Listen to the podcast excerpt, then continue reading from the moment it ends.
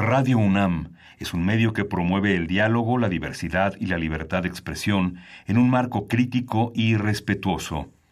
Los comentarios expresados a lo largo de su programación reflejan la opinión de quien los emite, mas no de la radiodifusora.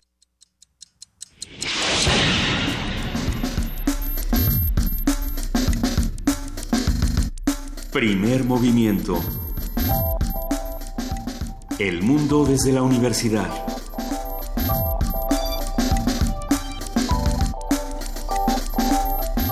Jueves 17 de mayo son las 7, 7 de la mañana y estamos en primer movimiento. Luisa Iglesias, buenos días. Hola Miguel Ángel Quemain, muy buenos días, ¿cómo estás? Muy bien, Juana Inés de esa, buenos días. ¿Cómo están? ¿Cómo estás querida Juana Inés? ¿Qué, qué, ha pasado en estos días? ¿Te desvelaste? ¿Quién se desveló de los que hacen primer movimiento? ¿Quién se durmió a la una de la mañana y piensa yo a las me 12? dormí a la una de la mañana, pero me levanté a las cuatro a ver este, ¿La repetición? La repetición Sí. del debate.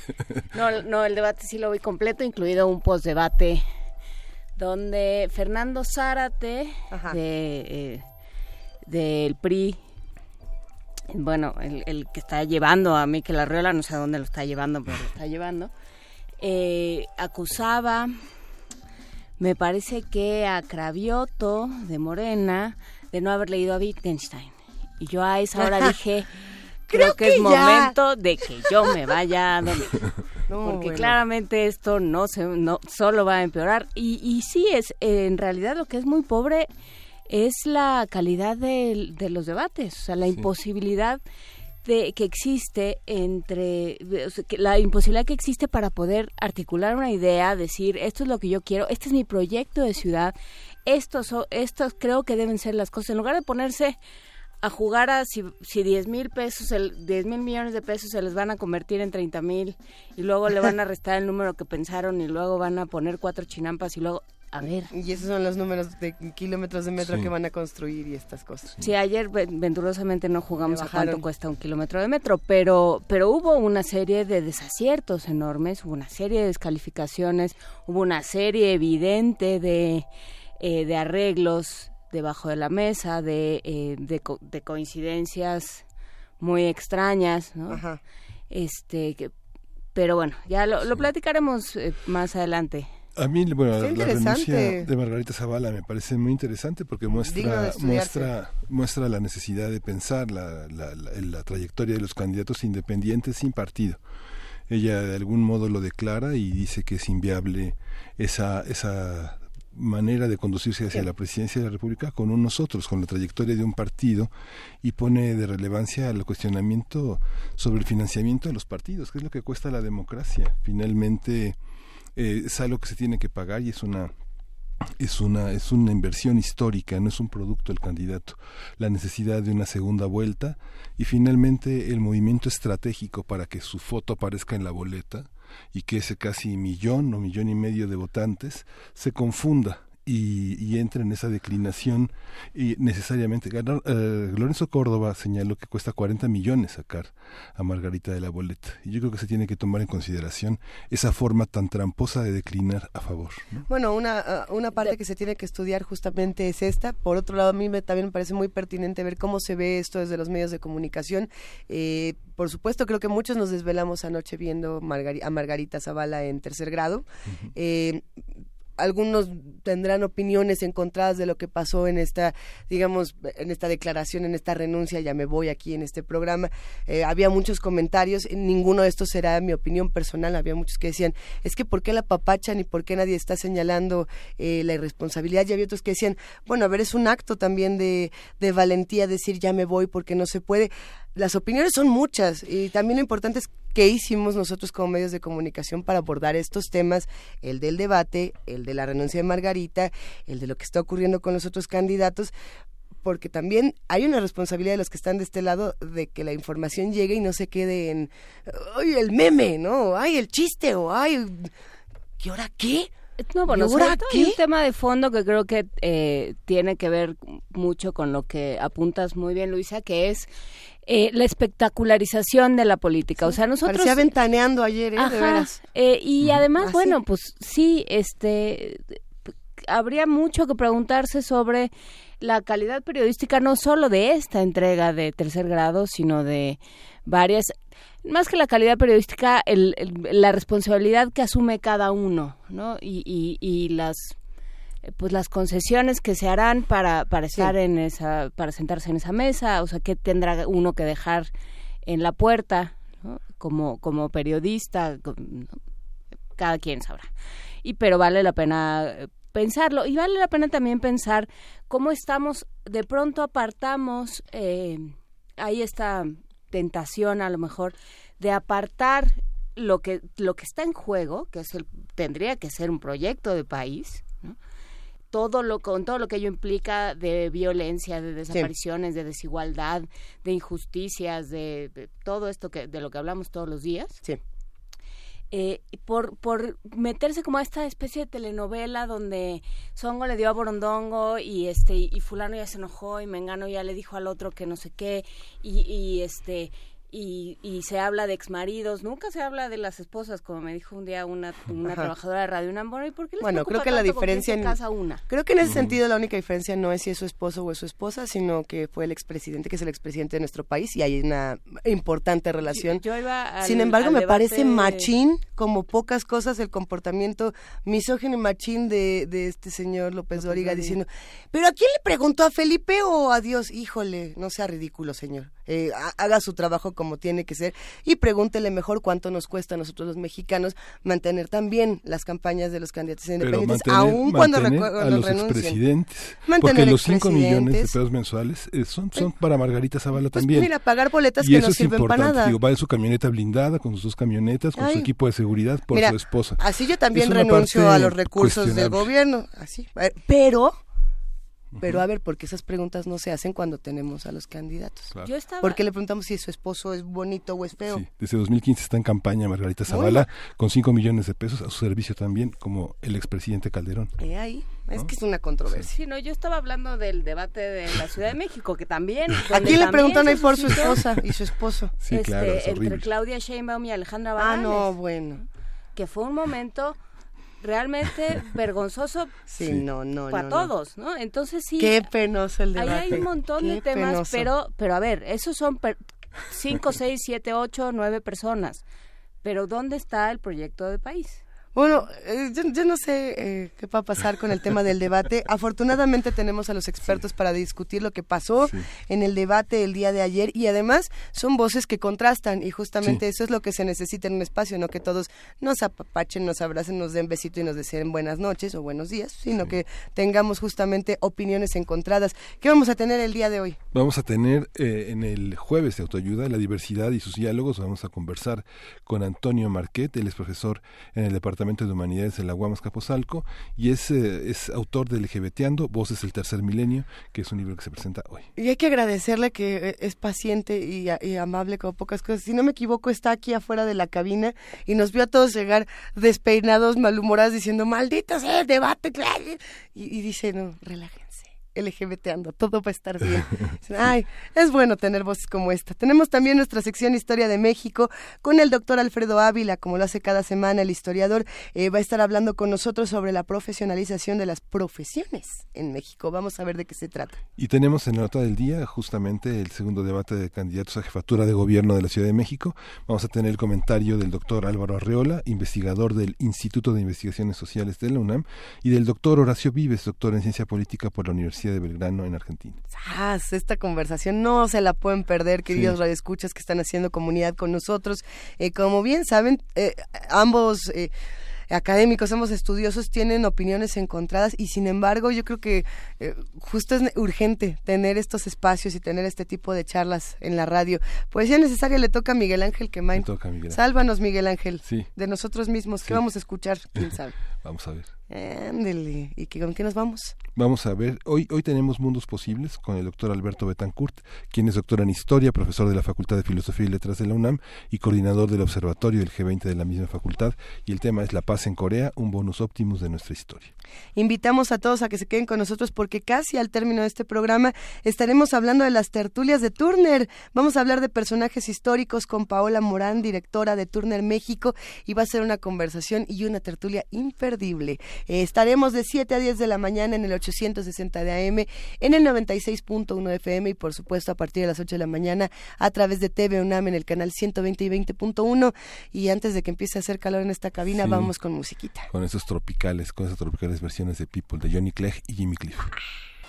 Jimmy Cliff.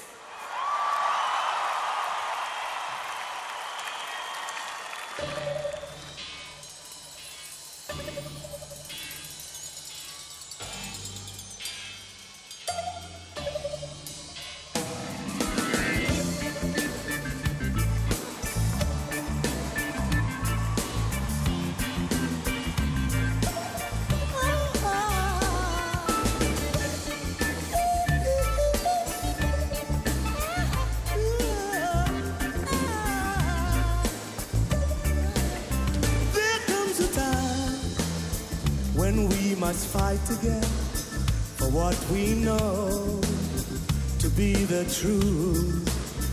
Here comes a day when we must rise again to save ourselves, reclaim our youth. Hey, people,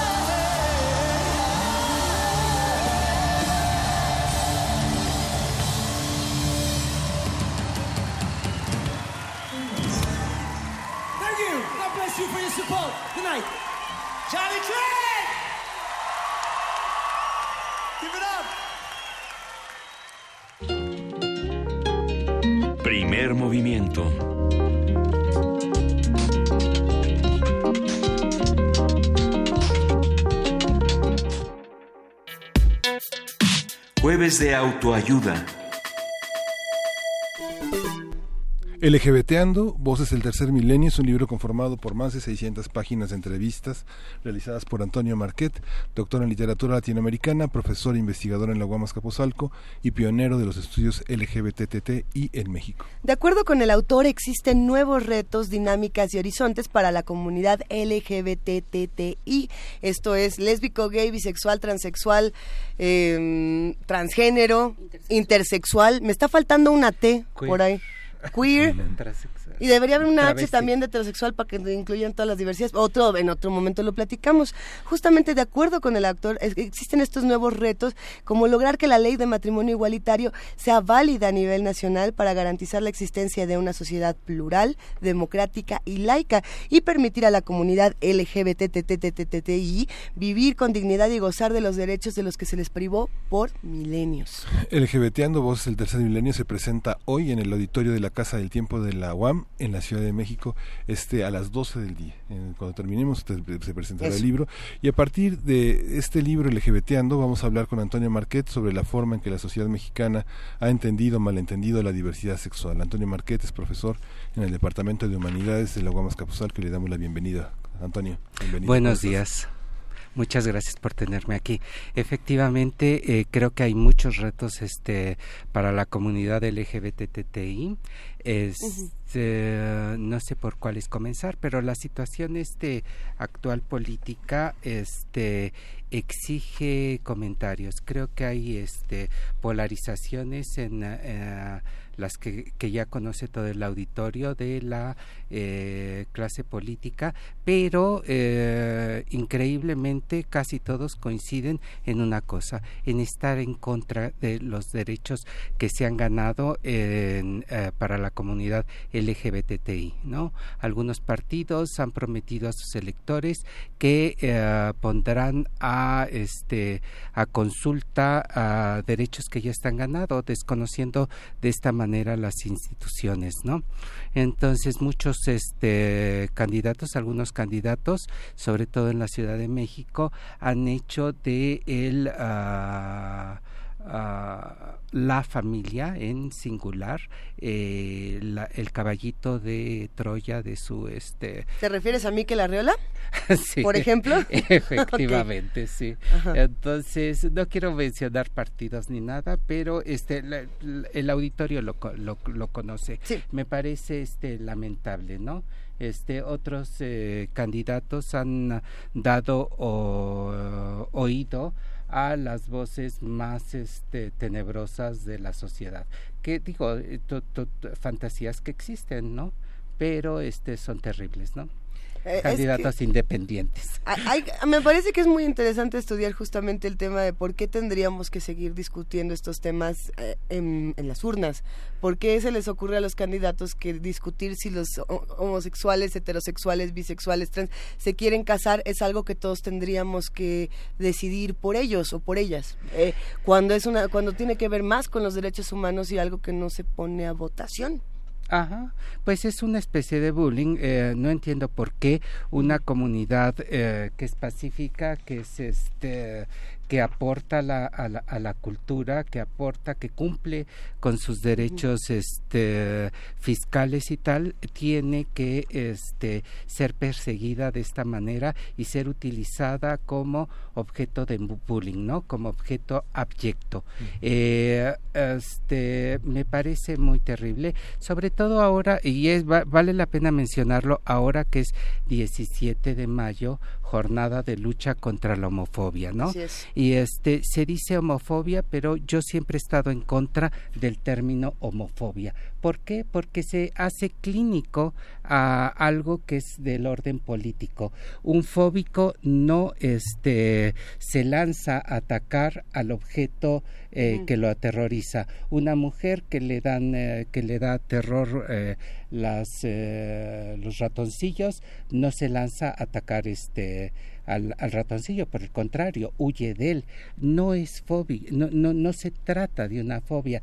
Eh, la persona que utiliza a los homosexuales para eh, lanzarse, para lanzar o para ganar crédito, lo hace de manera racional, fría y calculadora. ¿sí? Por eso yo lo que he propuesto es que se trata de supremachismo.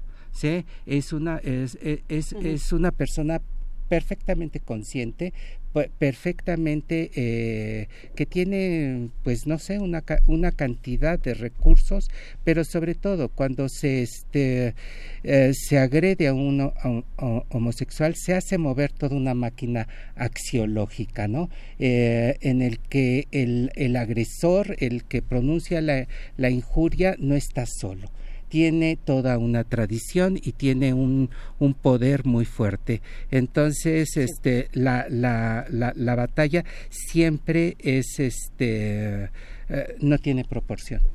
A ver, yo creo que hay una parte importante aquí que es todos somos el otro de alguien. Todos somos hemos hablado mucho aquí también de el monstruo, del otro como el monstruo, ¿no? Eh, si tú te metes a, revisar Frankenstein o cualquier película de terror, siempre es el otro, ¿no? El desconocido, los aliens, el, el monstruo, el, la criatura, ¿no? Eh, y, y aquí lo que sucede es que hay un miedo, eh, un miedo intrínseco al otro, el que no es como yo, el que no conozco, cuyas además eh, si en el caso de, de, las, de las poblaciones LGBTTI eh, lo que sucede es que está el elemento sexual que siempre también vuelve todo mucho más tenebroso y difícil. Entonces es muy fácil que, que esto se tome como una moneda de cambio político, independientemente de las de cuáles sean las convicciones o las costumbres íntimas de, de cada candidato o de cada persona, pues es muy fácil tomar a esta población, es una población muy vulnerable porque es el otro, ¿no? No solo por, por cómo se ve, por las cosas que, eh, que, hace, por, por los códigos que maneja, sino porque hay una, una cosa sexual. ¿Cómo, cómo darle la vuelta? Eh, no, no por la confrontación, porque creo que eso no está resultando, o no solo por la confrontación, Antonio. ¿Por dónde empezar? Eh, uno de mis entrevistados me dijo algo que me parece fundamental y muy cierto. La lucha eh, de la comunidad LGBT en este momento es por la visibilidad. Sabina Berman, por su parte, en una serie de entrevistas que ha hecho, ha declarado en varias ocasiones que lo que tenemos que hacer es este, salir a redes sociales, eh, luchar por, eh, ah, por la visibilidad y hacernos escuchar, ¿no? El, el libro tiene este, este objetivo, ¿no?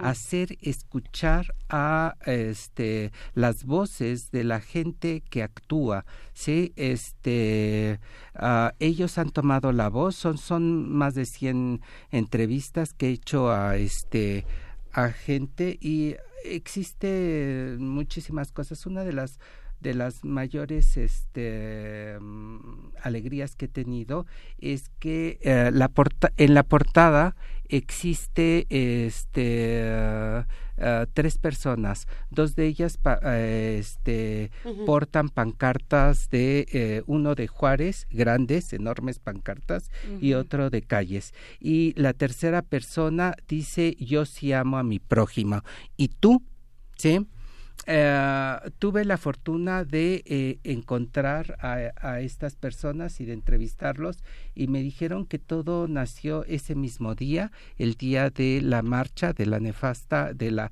lamentable, de la vergonzosa marcha pro familia, que se realizó sobre todo en Paseo de la Reforma.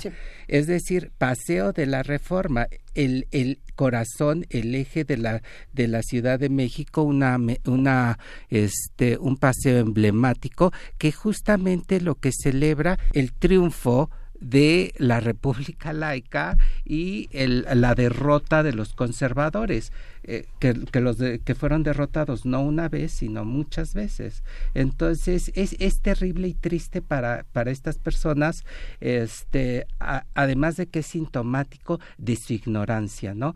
cómo este cómo oh, caminan y cómo marchan para buscar este adeptos este a, a, a sus ideas de familia por una calle que eh, donde está su derrota, ¿no? Hay, hay, algo interesante para comparar justamente, Antonio, y es pensar en cuántas personas, hacer un, el, dato ahora, ahora lo buscamos y lo compartimos, cuántas personas fueron, por ejemplo, a la marcha por la familia, o cuántas personas eh, se manifiestan abiertamente en estos espacios, no, no, ha sido la única marcha, digamos, que busca eh, ganar con estos discursos de odio, y cuántos van cuántas personas van año con año a la marcha de orgullo LGBTTI que hay en nuestra ciudad, que pasa por la misma calle.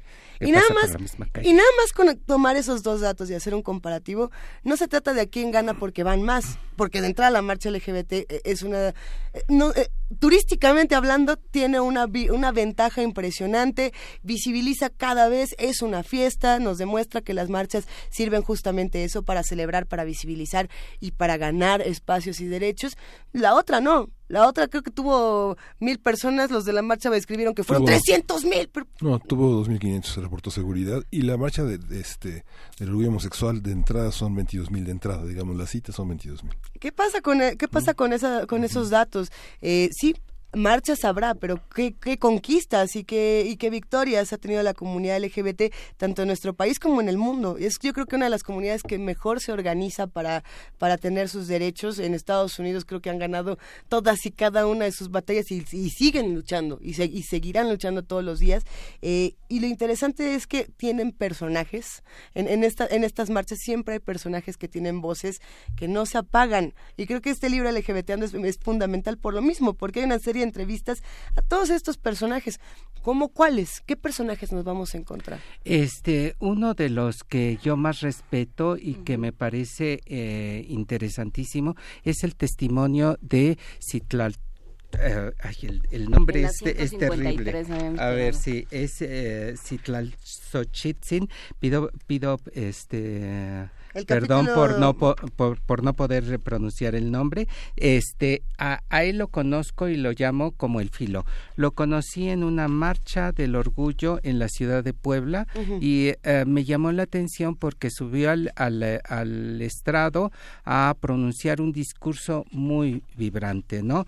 Este uh, sus palabras son este eh, entrañables, inteligentes, fuertes, firmes, claras. ¿sí? Dice, por ejemplo, la lucha por la diversidad sexual debe ser también una lucha antisistémica, debe ir a la raíz y fondo de la injusticia que es el sistema capitalista. Este chico no viene a al paseo de la reforma. Este chico está en, el, en, en, en, la Sierra de Puebla luchando día con día porque ha fundado una escuela este, que es atacada este, por todas las fuerzas conservadoras de este, del entorno, el priismo, este, los sacerdotes, etcétera. Entonces, este, él libra una batalla, eh, ¿cómo? Con la educación, en el aula con la gente que va a su escuela, que está abierta a toda la comunidad. Eh, este tipo de cosas y él dice perfectamente no estamos luchando porque nos abran un bar no estamos luchando por la difusión de un perfume no estamos luchando no tenemos una agenda gay. A mí me duele este que, que la palabra gay y el programa gay aparezca en estos este en este contexto pero tiene totalmente la razón. lo que está por lo que está luchando es por una educación alternativa y este lo está haciendo con este fundando una escuela, construyendo una escuela y trabajando día con día. Este, este tipo de cosas es impactante. Son esos derechos que ya que ya tienen.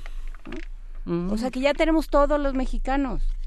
Pues es, eso es lo que es es indignante, ¿no? Y por eso hacías alusión a la fotografía de portada del, del libro de LGBTando, eh, porque tiene que ver con, eh, con el Estado que nos hemos planteado, con el, con el pacto social que nos hemos planteado, ¿no? Tienen que caber todos y tienen que caber todos con las decisiones que tomen, con la forma en la que vivan, siempre y cuando no le hagan daño a nadie. Y eso también está contemplado, está contemplado de, de maneras muy específicas en la Constitución de la Ciudad de México, de la que ya nadie habla porque ya pasó de moda o no sé qué es lo que sucede, ¿no? Bueno, sí se habla, eh, justamente la, la, quien se encargaba de representar esta parte de los derechos LGBTTI en la Constitución de la Ciudad de México, si no me equivoco, era Sol Quín Castañeda, que es justamente Lolkin, perdón, no sé por qué le dije Lolkin Castañeda del PRD, si no me equivoco, que en ese momento eh, tenía eh, esta causa. Habrá que preguntarle a lo mejor ¿Qué pasó ahí? Ahora justo como señalaba, señor, esta, esta eh, clínica, eh, hacer clínica esa visión homofóbica es finalmente una manera de invisibilizar nuevamente el fenómeno, ¿no? 95, en las cifras tan conservadoras y tan legítimas del CONAPRED, 95 personas fueron víctimas de crímenes de odio. En 2017, 381 desde 2013, eh, según el informe que presentó con APRED en estos días para señalar la violencia, la impunidad y los prejuicios de los asesinatos de personas de la comunidad LGBT. Eh, esto, no se va a detener si no hay un cambio estructural, si no hay un cambio de conciencia. Creo que eh, mientras en la construcción de la masculinidad exista una violencia, exista represión y exista eh, una bipolaridad entre hombre y mujer, este, creo que esto no va a cesar. Lo que tenemos que entender es que más allá de ser este, varones o mujeres, somos ante todo seres humanos. Seres humanos que este, tenemos unas capacidades y un deber de yo pienso de explorar nuestra subjetividad este más allá de estas fronteras eh, absurdas que este que nos ponen como ser hombre o ser mujer no me, me, quedé pensando en una entrevista que eh, recientemente tuve la oportunidad, tuve la oportunidad de compartir un espacio con La Roña y, platicando con, con, ella que me parecen estos personajes. ¿Quién es? La, la Roña. Darío, Tepié. Es justamente este personaje, esta, esta personaje que se encarga de, de, hacer como todo este look transgresor a la María Félix. Pero bueno, los que no la conozcan, invita, la invitación a que, a que la busquen. Pero me dijo algo que me desconcertó muchísimo. Yo le preguntaba cómo, cómo defendernos, cómo se defiende la comunidad LGBT de los ataques que recibe sistemáticamente por parte de los medios de comunicación, de los políticos, de los diferentes espacios.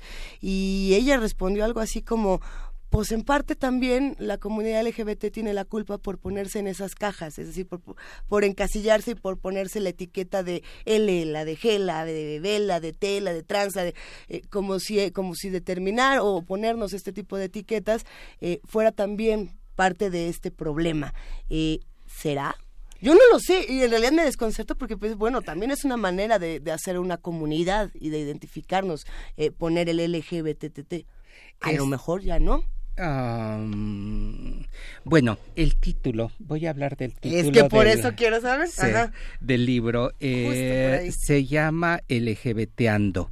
Eh, normalmente la academia dice que un título en, ah, en ah, gerundio no se debe poner, eso es una cuestión de computación y tal. Este, yo lo sé y de todas maneras lo hice. Y me valió. Me valió. Este, no, porque eh, lo que estamos haciendo es una acción de todos los días. Es una acción eh, de largo alcance, es una acción este que perdura. Y este el eh, el neologismo LGBTR lo que trata de hacer es conjuntar todas estas letras en uno, es decir, todos, todos con nuestra acción, este, forma, eh, tenemos una acción y esa acción, este, yo le doy el nombre de LGBTR. ¿sí? Este, actuamos desde este, nuestra trinchera, pero tenemos que estar unidos, ¿no? Este, más allá de, de que si somos LG, T, T, T, I o no, este, eh, nuestra acción es una. Ah, de la misma manera que eh, desde el otro lado nos perciben de una misma manera. Cuando nos, ah, cuando hay una injuria, este, no, no están pensando si es si eres L, si eres G o qué onda, ¿no? Es una. Entonces, este, nosotros, este, nos lanzamos y la cuestión es actuar, ahora, en el presente, y no dejar de actuar. Este, eh, la, la, cuestión es este, salir del, eh, de la compartimentarización y tratar de superar el estallamiento que existe ahora, ¿no? Porque hay tantas T's que ya no sabemos si dijimos travesti, transexualidad. Esa fue la que, oye, sí, una, una disculpa a toda la, la, la comunidad travesti que no dijimos esa T. Ahorita ya nos escribió nuestro super amigazo Adam Beldarrani, pues oigan, T de transvesti, qué pacho, sí, eh, justamente esa es la que se nos había ido. Yo creo que hay otra parte ahí eh, que es la, el silencio cómplice del testigo. ¿no? ¿En qué sentido? Porque uno puede decir, o sea, habrá muchas personas a lo mejor que escuchen y digan, ah, ese es problema, ese es problema de, de, de la comunidad de LGBT. Gays, que ellos lo arreglen. El, el, o sea, a mí eso no me toca, a mí LGBT no me toca, porque yo, yo soy cisgénero, ¿no? yo nací muy seguro de quién era, felicidades a quien haya nacido muy seguro de quién es, este y, y nunca he tenido ese problema ni yo ni nadie que yo conozca y entonces pues ay me da mucha pena pero es su problema. Y no no es es un problema social. Quiere decir que hay unos entre nosotros a los que los están no les están reconociendo derechos que que nos tendrían que tocar a todos ¿no? cómo cómo somos testigos y cómo somos cómplices de alguna manera con el silencio este pues bueno hay muchas muchísimas cosas que este que comentar en, eh, en, tu intervención. En primer lugar, este, felicitaciones a quien nace con esa seguridad y permanece en esa seguridad. No sé si, si hay que felicitarlo o darle las condolencias, porque yo creo que hay que dudar un poco y que hay que, para poder explorar todas las este, posibilidades que existen. El ser humano es un vasto territorio y no se agota en heterosexualidad, bisexualidad y tal, ¿no? Este, yo creo que estamos a punto de otra era en la que este, esto ya no va a ser relevante, ¿no? Eh, ser eh, gay o ser lesbiana, etcétera, sino ser humano. Es por lo que estamos este, luchando, ¿no? No por la etiqueta, eh, por un lado. Por otro lado, ¿a quién conviene los derechos? ¿Sí? ¿A la comunidad gay? A todos a todos. Es decir, este mm, la eh, no es una democracia heterosexual como los católicos han hecho al, al convertir su eh, religión en heterosexista, ¿no? Este es el, el, la, religión católica ha perdido eh, este esta vocación ecuménica al convertirse en una sex, secta heterosexista, ¿no? Al luchar nada más porque este uh, los adeptos sean eh, pura y llanamente heterosexuales. Es terrible. ¿No? Cómo se han este, encerrado en eh, ellos mismos, ¿no? Entonces, lo que debemos de hacer es que sea una democracia sin adjetivos, punto, ¿sí? Y a quién, este, a quién beneficia esto, beneficia a la sociedad en su conjunto, ¿sí? No es a la comunidad gay. Este, yo siempre he, he, dicho, he pensado que uno de los principales, este, de las principales víctimas del este machismo es el propio macho, porque no se sale de eso y este introyecta toda esa violencia, ¿no? Este, la comunidad gay ha hecho una un, un cuestionamiento de eso y se ha apartado. Sufrirá la, este, la injuria, pero tiene una conciencia de otras cosas. El macho siempre está en lo mismo. ¿sí?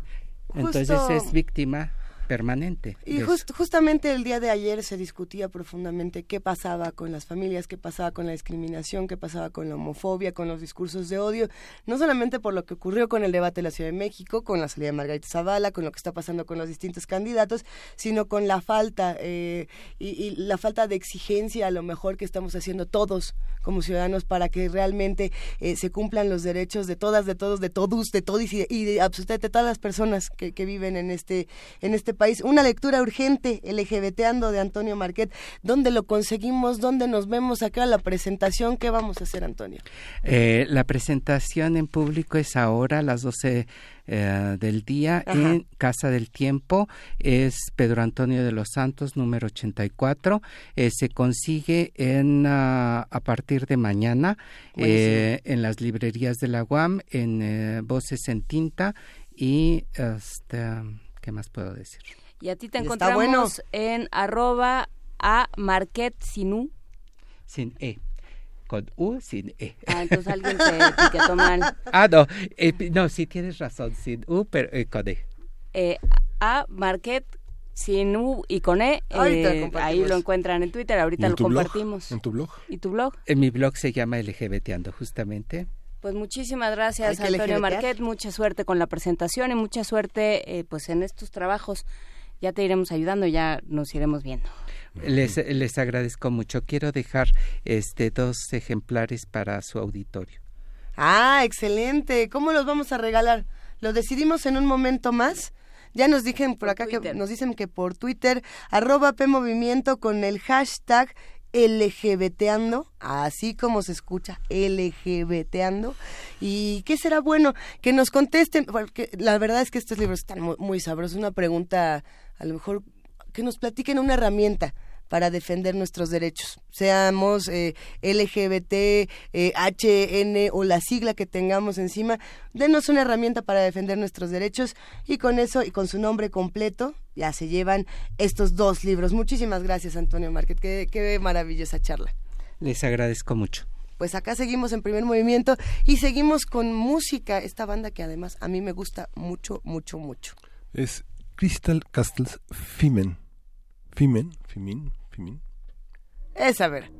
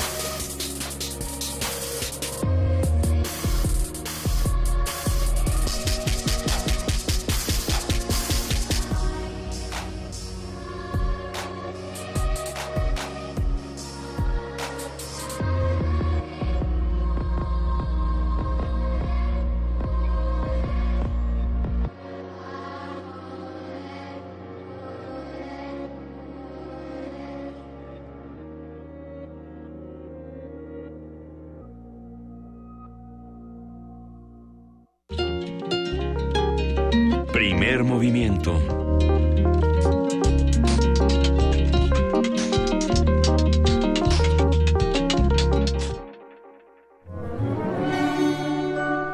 Historia de México.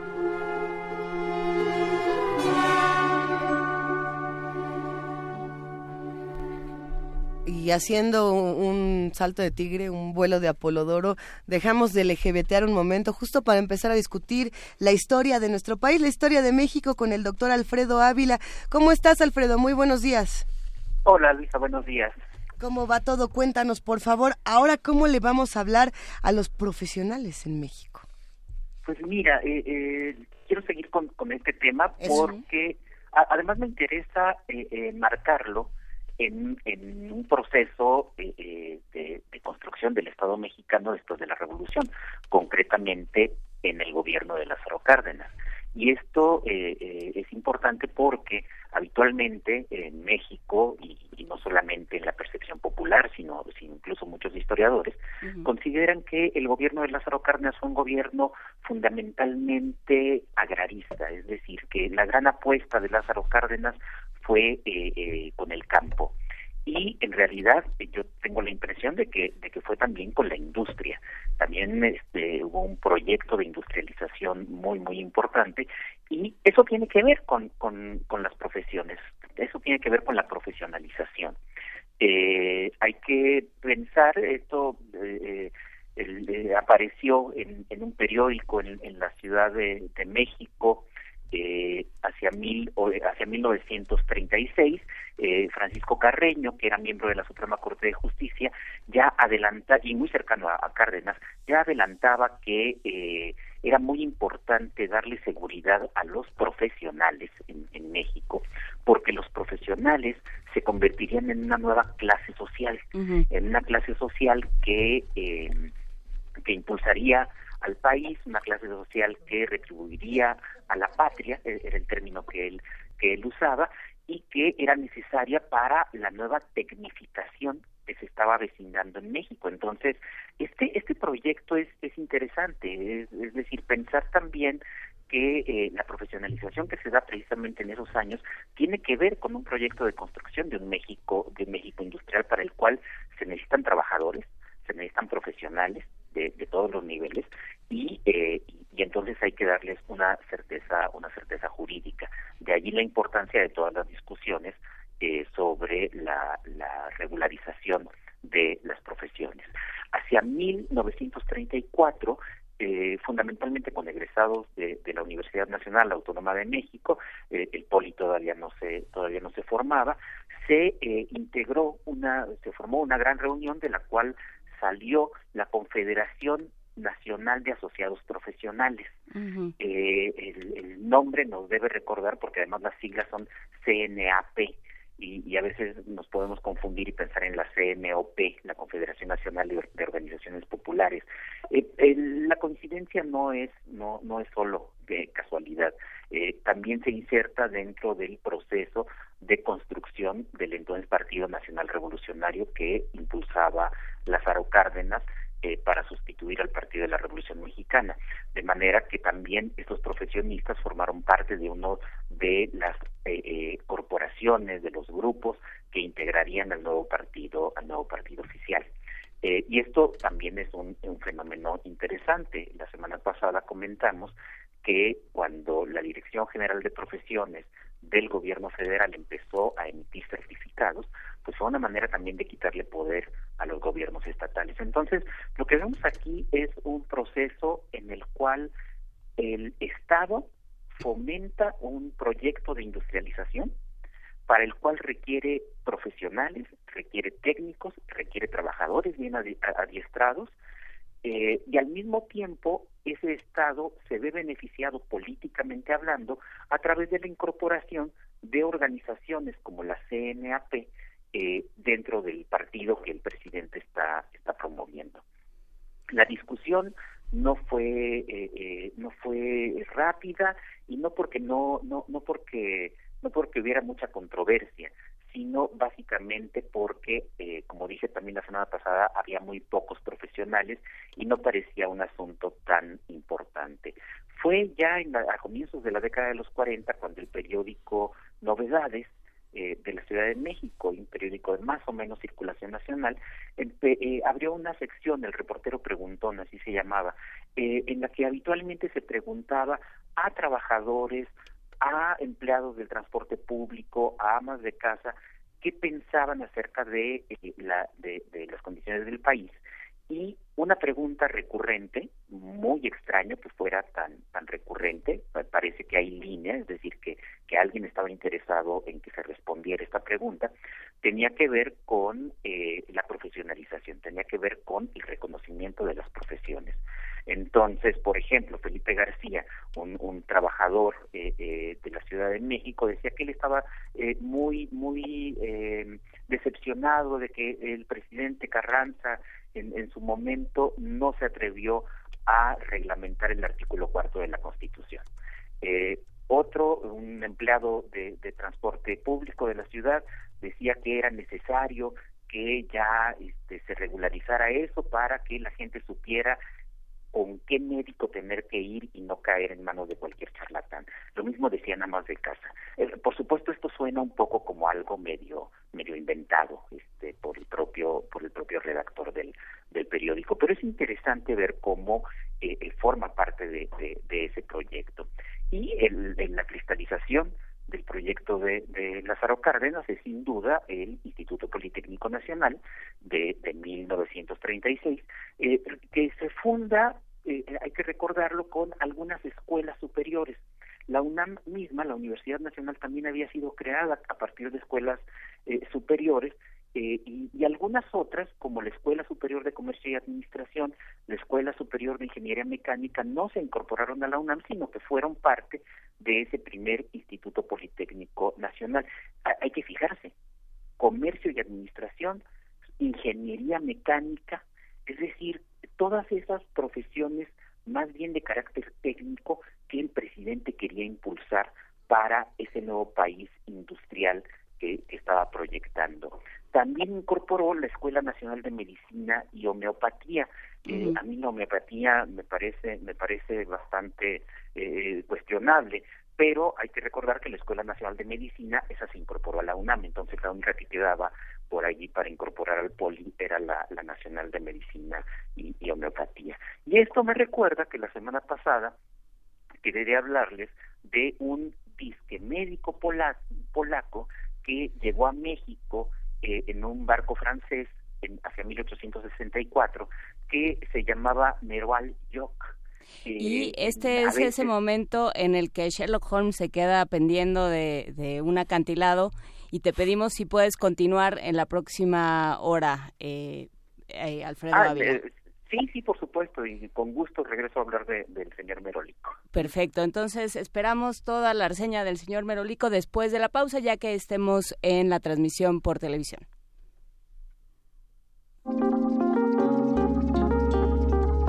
Primer movimiento. Hacemos comunidad.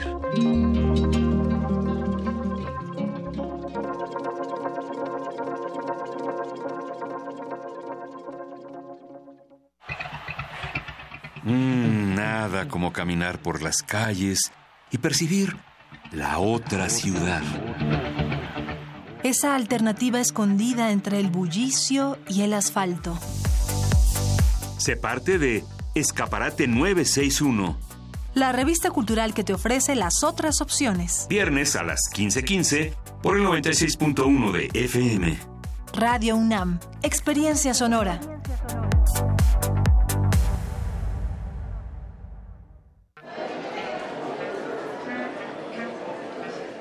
Historia de la literatura. Concepción del arte. Idealismo revolucionario. Amores fugitivos. Conferencias magistrales. Creadores escénicos. Descontentos sociales. Clases inolvidables. En más de 100 años. ¿Cuántos recuerdos no han circulado por los pasillos de la Facultad de Filosofía y Letras? Eureka. Un programa con Filo, Sofía y letras. Escúchalo todos los lunes a las 16 horas por el 96.1 de FM. Radio UNAM. Experiencia sonora. Habla Margarita Zavala. López Obrador quiere perdonar a los miembros del crimen organizado. Propone dejarlos en libertad. Yo los voy a enfrentar decididamente con toda la fuerza y la inteligencia del Estado. Él dice no al ejército y a las Fuerzas Armadas. Yo digo sí a nuestros soldados y nuestros marinos. Tendré la mejor policía de México, porque voy a fortalecer las instituciones de seguridad y de justicia. Porque para proteger a tu familia hay que tener valor. Valor es Margarita Zavala, presidenta. En México está creciendo la esperanza, un movimiento que se vuelve cada día más grande con la honestidad, las propuestas y la alegría de nuestra gente. Estamos unidos y eso nos hace más fuertes para transformar lo que parecía imposible cambiar. En cada ciudad, en todas las regiones, somos más los mexicanos con Morena y contigo seremos la mayoría que va a comenzar un nuevo capítulo en la historia de México. Vente a Morena, la esperanza de México. Juntos haremos historia. Vota por los candidatos a diputados y senadores de Morena. Si tienes más de 10 años como compositor musical o artista escénico, esta convocatoria es para ti. Cultura UNAM y el festival Impulso Música Escena Verano UNAM te invitan a presentar tus mejores trabajos. Consulta las bases en culturaunam.mx diagonal impulso. Fecha límite 30 de mayo. Porque en la UNAM queremos escuchar lo mejor de ti. Festival Impulso Música Escena Verano UNAM. La esencia de una ciudad innovadora es acortar las desigualdades. Tú ya sabes quién instauró derechos sociales universales, como el de las personas adultas mayores. Hoy nos proponemos retomar ese espíritu con innovación. Acceso a la cultura, educación, deporte, salud, a la naturaleza y a las nuevas tecnologías. Esa es la ciudad innovadora, segura, de derechos y de prosperidad compartida. Una ciudad con esperanza. Claudia Sheinbaum, candidata a jefa de gobierno de la Ciudad de México. Innovación y esperanza. Morena. Miquel, ¿ya te enteraste de lo del hijo de Don Memo? ¿Alex? Sí, está internado en un centro de rehabilitación. A los 16 años. Sí, primero estaba consumiendo mota y luego se siguió con todo lo demás. Es culpa de Morena y PRD, todo por querer legalizar la mota y que por su culpa los menores la consumen. Son unos inmorales. Y sin valores familiares. Pobres chavos. Soy Miquel Arriola y para mí tu familia es primero. Candidato a jefe de gobierno de la Ciudad de México. PRI. Yo quiero a Miquel. Hola, ¿qué tal? Hola, hola, hola, hola, hola, ¿qué tal? Los esperamos en el 96.1 de Radio UNAM, Xochicoscat, Collar de Flores, 10.30 de la mañana, Radio UNAM. Recuerde, 96.1, soy Mardonio Carballo. Xochicoscat, lunes a las 10.30 horas por el 96.1 de FM. Radio UNAM. Experiencia sonora. Habla Ricardo Anaya, candidato de la coalición por México al frente. Esta no es una elección más. Está en juego el futuro de toda una generación. Y esta no es una contienda entre dos personas, es una contienda entre dos visiones de país. Te invito a que lo hagamos juntos, los jóvenes con su potencia, los adultos con su experiencia, los niños con su alegría. En este proyecto cabemos todos. Cuando la esperanza se vuelve invencible, la victoria final está asegurada. Lo podemos lograr. PRD. Habla Ricardo Anaya. México necesita un cambio, pero un cambio que vaya de frente. Imagina un país donde todos los mexicanos podamos nacer, crecer y envejecer sin hambre, sin frío, sin miedo. Uno donde hombres y mujeres puedan ser lo que quieran ser, sin límites ni obstáculos. Un México donde no haya un solo mexicano con las manos vacías, donde los jóvenes tengan alas para volar y los niños siempre tengan motivos para sonreír. Imagina un México en paz.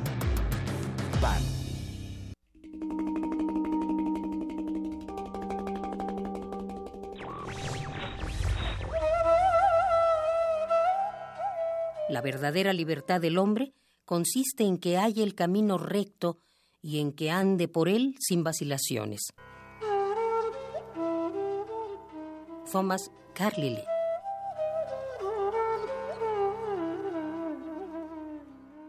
Radio UNAM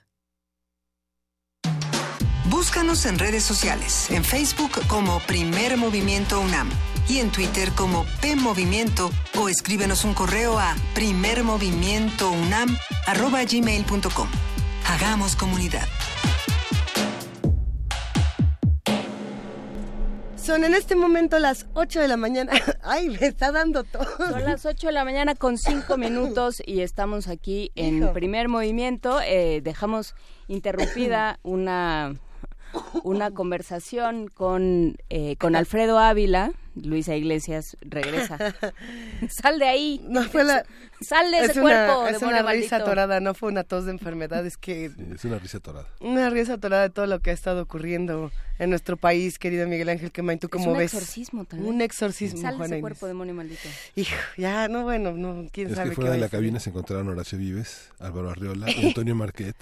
y, bueno. Y nos, y nos estábamos eh, riendo de... No riendo con maldad. No, ya, pues ya uno se ríe. Ya uno no sabe ni de qué se ríe con todo lo que está pasando en este país. Lo que sí es que este humor sea una herramienta de defensa para todo el horror. Es válido, digo, si nada más falta que no nos pudiéramos reír, ¿no? Eso ya sería sería el colmo, ¿no? No, y no y además de que les ir horrible, no se rían, ¿no? Defendemos nuestro derecho a la risa y a la blasfemia. Volvieron a preguntar, Está- derecho a la blasfemia, qué bonito. Está Álvaro, está eh, Alfredo Ávila en la línea para ¿Sigue continuar ahí? con el tema de las ¿Sigues ahí? de las Ah, profesiones. Hola Alfredo. Cuéntanos, Alfredo Ávila, eh, cuando nos fuimos de la radio, bueno, no nos fuimos de la radio, nos fui, eh, cuando A fuimos a pausa y es- estábamos hablando en nuestra transmisión radiofónica sobre eh, la profesionalización en México, cómo, eh, cómo tiene, va muy aparejado con un proyecto de nación, con una serie de cambios sociales eh, y unos que se impulsan desde el gobierno, pero bueno, después de esto íbamos, estábamos en la llegada por barco de un personaje llamado Merolico. Merolico. Merolico. A ver, y- y- y qui- quiero quiero explicar un poco por qué lo traigo por qué lo traigo a cuento. Tiene que ver también con, con lo que mencioné hace un momento acerca de, de la fundación del Instituto Politécnico Nacional y que entre entre las escuelas que lo integraron estaba la Escuela Nacional de Medicina y, y Homeopatía. Y eso tiene que ver con la división profunda que hubo eh, en el porfiriato y en, eh, eh, de la cual hablé ya también un poco la semana pasada entre los médicos profesionales y lo que los médicos profesionales consideraban charlatanes. Eh, eh, y entre los charlatanes, un médico profesional incluiría, por supuesto, a parteras, a yerberas, eh, eh, a, a homeópatas, aunque los homeópatas fundaron su Escuela Nacional de Homeopatía hacia mil eh, eh, hacia 1892 o 95, no no estoy seguro. Eh, pero bueno, en la, década de los 90 del, del siglo del siglo XIX se fundó esa escuela que eventualmente se convertiría en la Escuela Nacional de Medicina y Homeopatía que, que se integró al, al, al POSTI. Y, eh, y, y- y es, es interesante ver cómo eh, los médicos defienden su, su profesión. También ahí hay un posicionamiento político. Eh, en, el siglo XIX se decía que todos los que, la profesión de, ser médico te garantizaba ser rico. La verdad es que era al revés. De los que podían estudiar medicina eran habitualmente las personas muy muy adineradas y ya vimos también que había muy pocos médicos para todo para todo el país. Esto facilitó que hubiera que hubiera mucha gente como eh, este Rafael eh, Merolic, eh, eh, según la pronunciación francesa, Meroal Joc, según parece que, que, era, o por lo menos así está escrito eh, eh, eh, en su ingreso, de, de- es un hombre de origen, de origen polaco, un tipo que, según los testimonios de, de la época, de los años 60 del siglo XIX, tenía, cito, una extraña y agitada melena rubia, largos mostachos y espesa barba que le caía sobre el pecho. Eh, decía que era un, un médico reconocido en Europa, por supuesto en Europa nadie lo conocía, eh, eh, que era muy buen dentista y eso sí, efectivamente hay que hay que señalarlo. eh, no no no no se sabe cuántos dientes sacó en México, pero pero la gente solía ir con con él. eh, era un poco mejor que ir con con el barbero. Eh, y, y además vestía de manera vestía de manera ridícula en lugar de usar bata usaba una especie de túnica eh, un poco griega un poco un poco oriental este ya saben estas estas cosas estas combinaciones que O sea, la teatralidad. Era Sí, teatral. y, y, se- y se la pasaba en las calles precisamente anunciando el famoso bálsamo, el aceite de San Jacobo, que servía para, para curar todo lo que se nos ocurra y cosas que no se nos han ocurrido todavía. Este, eh, fue fue muy muy eh, eh, importante estuvo en la Ciudad de México aunque la Ciudad de México fue fue un poco despreciado o, más bien fue muy despreciado la prensa lo trató lo trató muy mal y fue pero fue muy exitoso en, en provincia en, en, Veracruz en, en Puebla en Tlaxcala en Oaxaca era uno de estos médicos que, que iba de pueblo en pueblo de ciudad en ciudad eh, se ponía en las calles, en las plazas públicas y anunciaba sus productos, sobre todo, sobre todo este bálsamo. Eh, eventualmente eh, el doctor Merolico terminó eh, teniendo imitadores, otros médicos que hacían lo mismo que él, es decir, pararse también en medio de las, de, las plazas para anunciar productos curativos mágicos. y, y, de allí viene, por supuesto, el llamarle a, todas estas personas que hablan y que ofrecen estos productos como, como merolicos. una palabra linda que además está ya incorporada al, al diccionario de la, de la academia pero que si lo pensamos bien, pues no, no es una cosa tan extraña. En los anuncios de la televisión, incluso en algunos de la radio, pues escuchamos muchas veces sobre estos productos mágicos que, que prometen a todos los calvos devolverle el cabello y, y, cosas como cosas como esa, ¿no? eh, el, eh, tiene que ver tiene que ver, por supuesto, con necesidades sociales y contra eso fue contra lo que se lanzaron los profesionales de finales del porfiriato, de comienzos del siglo del siglo XX y que nadie les había hecho caso hasta que precisamente Lázaro Cárdenas con este proyecto de industrialización eh, tan importante que, lanza durante durante su mandato, pues eh, aprovecha no solamente para para conceder eh, ese ese privilegio es un privilegio el que, el que se le da a los profesionales de ejercer su, su profesión sin sin competencia y eh, también para eh, proveer de mano de obra calificada, técnica, capacitada y profesional a ese proyecto, a ese proyecto industrial y de paso en, en el contexto de fundar un nuevo partido oficial, el, el PNR, pues también incorporar a la CNAP dentro de las filas del, del partido, igual que hizo con eh, otras confederaciones de, obreros, de campesinos y, de organizaciones populares. Pues eh, hasta aquí dejamos esta conversación. Justamente es, es interesante cómo, eh, cómo se, hace un trabajo de profesionalización, de, de reconocimiento y cómo así se va encauzando que, que la sociedad mexicana sea de cierta manera, que se, eh, hasta económicamente vaya, vaya reconfigurándose. Y bueno, pues eso también eh, tendrá que ver, Alfredo, con una mayor población urbana, con una densidad distinta de las ciudades. O sea, eh, también todo cambió. Con este tipo de reformas todo tiene que ir cambiando en el país. Exacto, aunque, aunque bueno, pensemos que todavía en, la época, en el gobierno de Cárdenas, en los años 30 y comienzos de los 40, pues no no era todavía tan tan tan marcada esta transformación como para allá en los años 50, ¿no? Exacto, para, para allá iba. Y, algo que me parece muy muy importante, y de esto es de lo que quiero hablar en, en, en, programas subsecuentes, el, el el, el gobierno de Lázaro Cárdenas tiene mucha responsabilidad precisamente en este eh, eh, desarrollo capitalista. Eh, nos cuesta trabajo pensarlo porque porque Cárdenas tiene cosas como la expropiación de la industria petrolera, por supuesto, pero también como la educación socialista y siempre lo ubicamos entonces como un político que está a la izquierda. sí, por supuesto, tiene estos elementos, pero también es el presidente que sentó las bases del capitalismo industrial en México y, y, y sí me gustaría sí me gustaría seguir con, con, con ese tema. Pues lo platicaremos, eh, ya estamos emplazados para el próximo jueves. Te lo agradecemos muchísimo, Alfredo Ávila, que tengas una muy buena tarde. Y, y buen día para ustedes. Muchas gracias, cuídate. Nos vamos. Vamos a escuchar música, vamos a escuchar de Buica, La Niña de Fuego.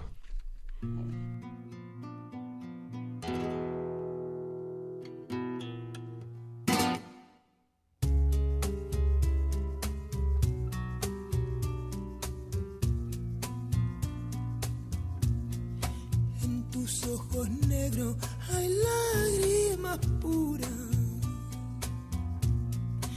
esas que profesan tu buena aventura. La niña de fuego te llama la gente, dejando que muera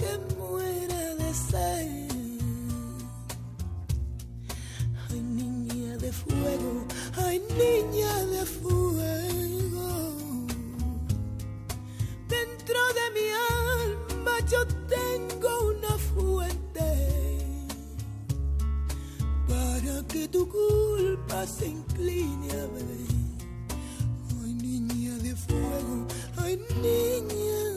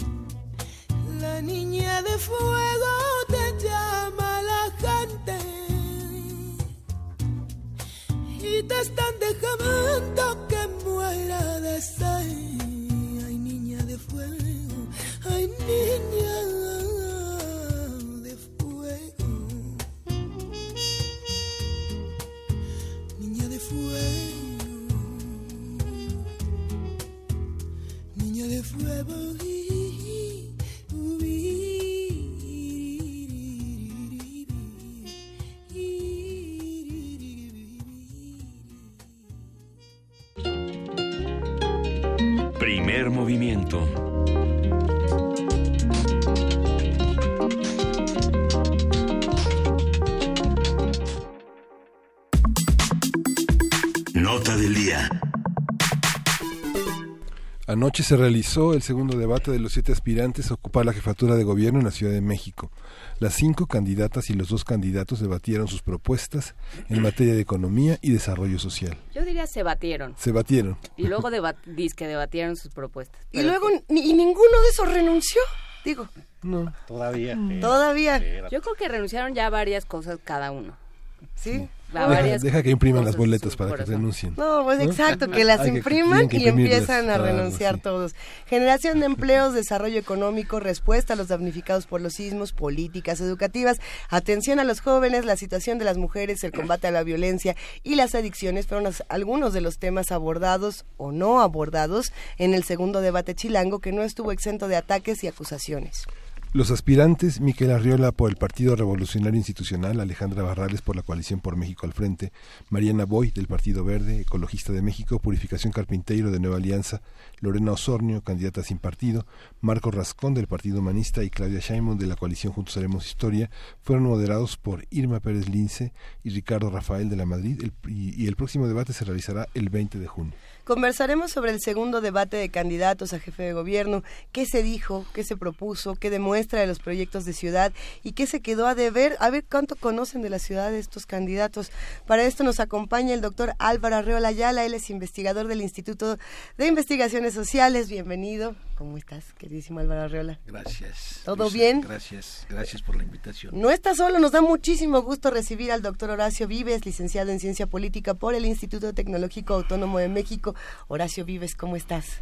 Pues siempre muy contento de estar aquí con la comunidad de primer movimiento y bueno, con Álvaro, por supuesto. Bueno, nada más emocionante que tener una mesa con opiniones contrastadas, con además momentos tan contrastados en este debate y, y además no, siendo una noticia aparte todo el tema de la renuncia de Margarita Zavala, que también entrará en, en la conversación. Por ¿Quién, supuesto. ¿Quién quiere empezar? ¿Por dónde le entramos a, a un debate que no parecía debate, que luego parecía pleito ratero y que siempre sí, que siempre no? ¿Cómo le entramos? Vas, Álvaro. Álvaro, Álvaro. Bueno, yo creo que una de las escasas y positivas este, procesos que estamos viendo en los últimos años en nuestro país, de buenas a primeras se bombardea de una manera este, surrealista, ¿no? este país sigue siendo surrealista en muchos sentidos, y si la deliberación pública, que es lo que todo el mundo demanda como una herramienta necesaria para comprender la democracia, la sociedad, la relación entre gobernantes y gobernados, a veces se diluye, ¿no? porque los, los actores políticos no aprecian lo que ellos han creado. O ellos han creado los mecanismos institucionales para que la deliberación, pública la conozcamos y tengamos herramientas para definir y expresemos opiniones. Y el debate, por ejemplo, lo sustituyen con oficinas de Ministerio Público en donde pareciera ser que el que el que escupa más lejos es el que va a ganar. Los escopitajos pareciera ser la razón de ser de las deliberaciones. Uh -huh. Y esto yo creo que no debe ser. Son ellos los mismos encargados de tener que airear este asunto de otra manera.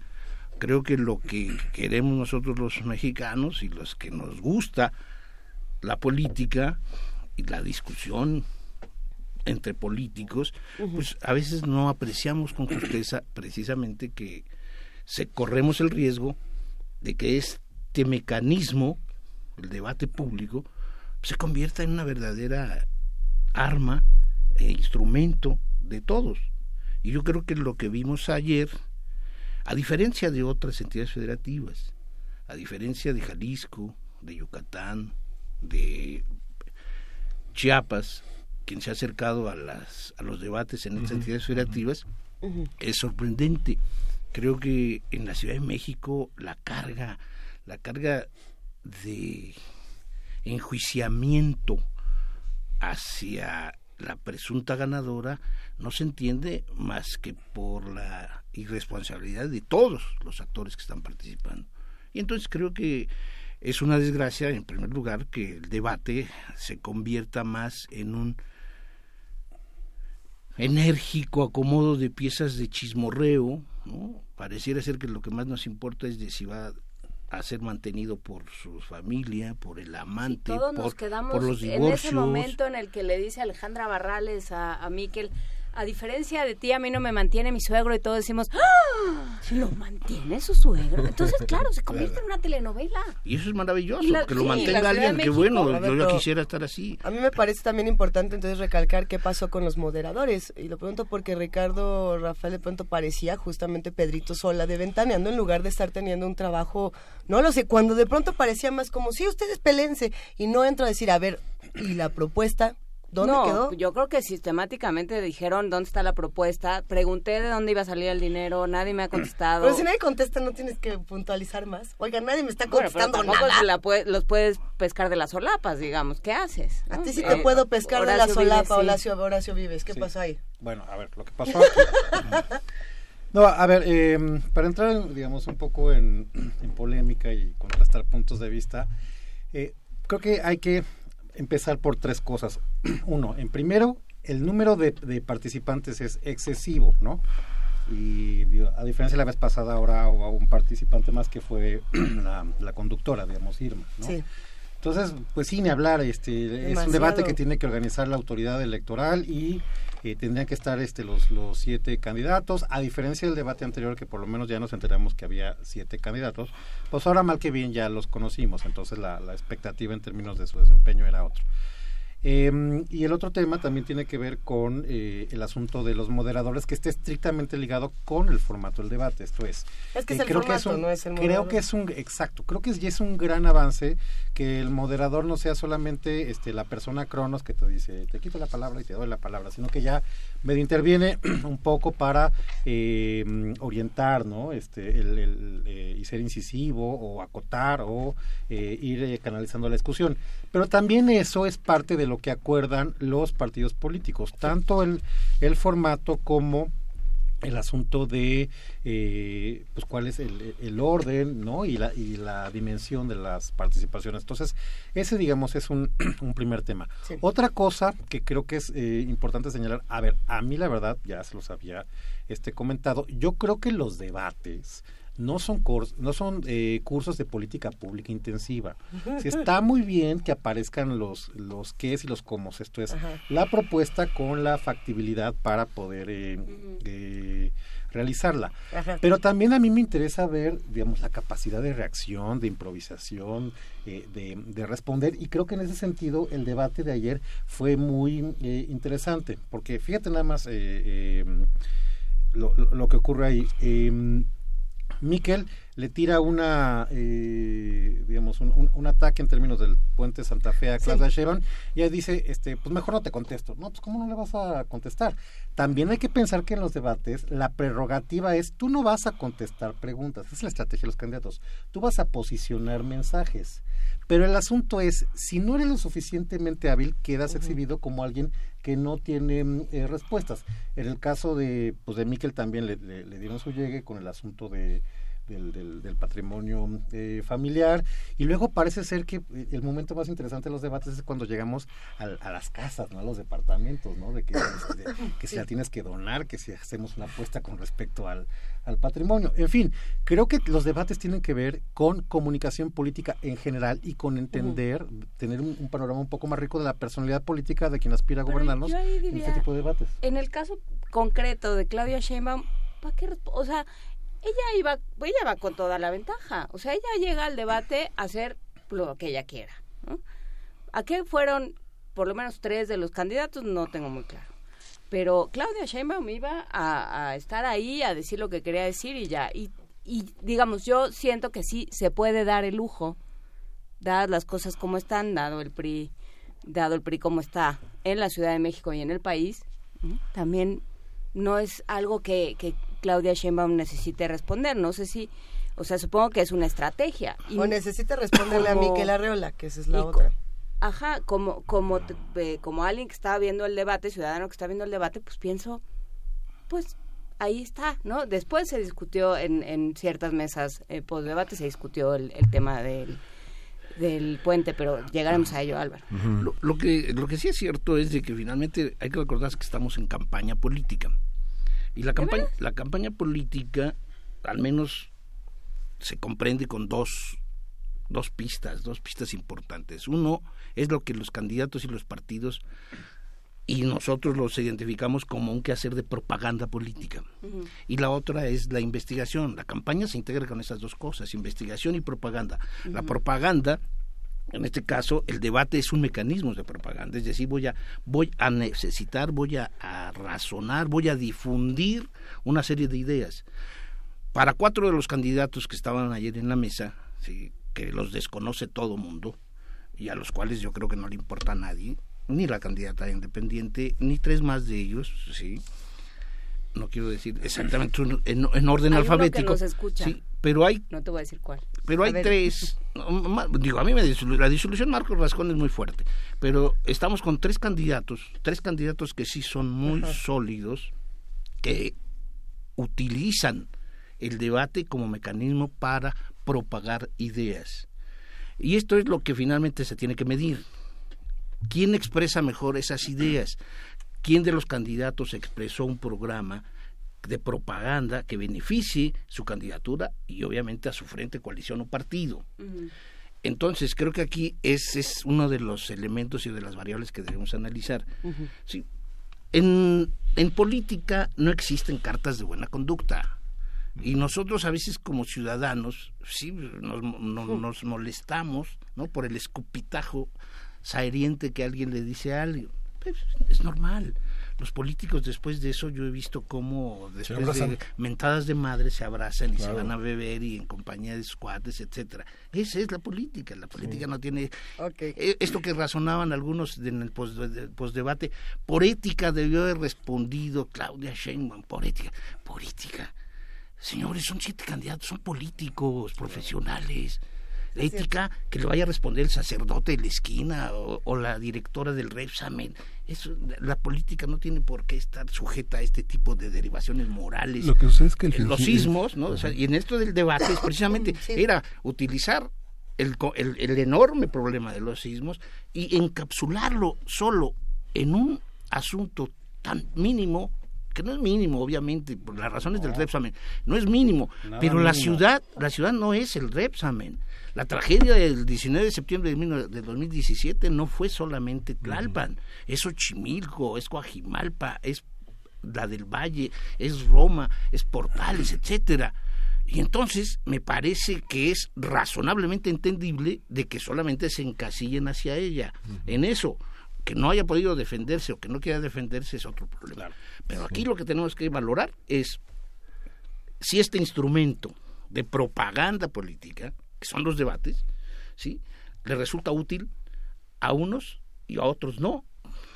Lo que pasa es que, como eh, eh, señalaba Juan el espectáculo de la política es lo que es una simulación, Álvaro, ¿no? Digamos, no porque sean políticos, tienen que mentir, digamos, tienen que actuar, pero actuar Bien, con sí. verdad, digamos, ¿no? No, no, no con esa falsificación, como señalas, de los problemas como el Rapsamen, ¿no? La articulación de la ciudad con los otros sismos del 7 de septiembre es algo este, fascinante en términos de organización política y de hacer política partidista, eh, solidaria con otras instancias del país, ¿no?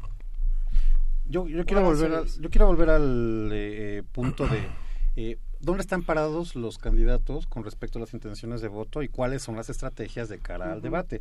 A ver, todos se fueron contra Claudia Sheinbaum, pues no porque les caiga mal o porque tengan algo contra ella, otra vez sí, ¿no? Sino porque sencillamente es la puntera en las intenciones Claro. de voto. Claro. Entonces, ese es el ABC del debate, pegarle al que va mm, eh, arriba. Y en esa lógica, pues eh, eh, Claudia debió haber tomado, me parece que una estrategia eh, es, es peculiar, porque si comparas, por ejemplo, este equipo político que es Claudia Sheinbaum y Andrés Manuel López Obrador, que están exactamente en las mismas condiciones, los dos tienen que asistir a, a debates solo y exclusivamente cuando son obligados a hacerlo.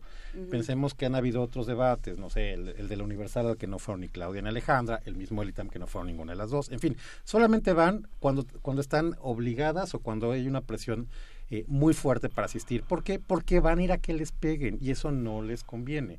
Entonces, eh, Andrés ha sido en ese sentido muy muy exitoso porque él dice Safo no se engancha porque saben que en el momento en el que eh, le logran eh, eh, tocar el, el talón de Aquiles pues se puede equivocar entonces él habla despacito se va por la nebulosa no hace nada este digamos como muy eh, polémico y esa es su estrategia ganadora en términos del debate por el contrario Claudia parece que es la personalidad política eh, contraria. ¿Por qué? Porque ella es de argumentos, ella es de estructura, ella es de narrativa, es de razones. Pero a la hora que la, que, que me parece más raro, porque es una mujer que lleva tantos años en política, ayer, por ejemplo, que le hicieron un par de, eh, de comentarios, se quedó descolocada e hizo al final lo que tendría que haber hecho desde el principio, que es decir, pues yo me cuelgo de, de Andrés Manuel y vamos, este Y ahí se ven. Exa- exactamente. Y ya ganamos, y, nos ahí se vemos ven. el 2 de julio, ¿no? Ya las- este, los, los electores Sí. nos pondrán donde, donde, donde nos tienen que poner y con esa, con esa tranquilidad. Por eso me llamó la atención que en ese sentido el, el- la reacción o el, o el desempeño no hubiera sido, atendiendo a lo que dice eh, Álvaro, digamos como de pues de un político más profesional o más colmilludo, ¿no? Y luego, pues también el asunto de, de- con eso abriste la- el programa el día de hoy, o sea, ya cuánto cuesta el kilo de, de, de- de- de- el- De tortilla. de tortillas y, Ajá. o el kilómetro de metro, básica. pues eso ya lo eh, digo, estará verificado y estaremos nosotros y, en fin, quien se quiera meter a ver la, eh, la factibilidad de cada una de las de las propuestas que están haciendo. Si ¿no? saben sumar, si no saben sumar, porque lo que quedó claro es que nadie sabe sumar. No, que y mucho tienen- menos co- a cuadro. Sí, sobre todo son, si son cuatro o más dígitos, ya no, no, no Ya, saben ya. sumar. Sí, partiendo además de que ellos creen que el presupuesto es ilimitado.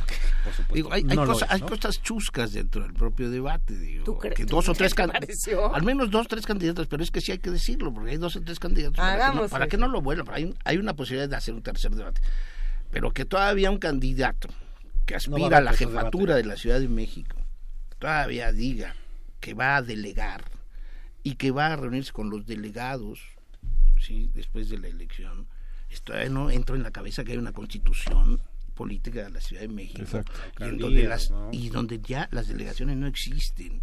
Es de primer nivel. Sí, que pero- aspirantes no todavía entiendan que existen alcaldías y que es lo que se está disputando ya no delegaciones no hay va- varios de los candidatos ayer cometieron errores gravísimos de no checar ni siquiera darle una lectura a lo mínimo que tienen que leer que son las reglas. Esa es la responsabilidad Miguel Ángel. Claro. ese tipo de responsabilidades y la simulación la simulación de los políticos es hasta normal. Digo, tenemos ¿qué- el mayor simulador de la historia política Pero- del mundo está en, en el lado norteamericano Lo que y omiten- lo hace muy bien Sí, y lo que no- simula verdades y falsedades las, se confunden con, con una tranquilidad. O sea la simulación se revierte en la medida en que las sociedades agusadamente entienden y aprenden a distinguir quienes expresan este tipo de simulaciones y falsedades.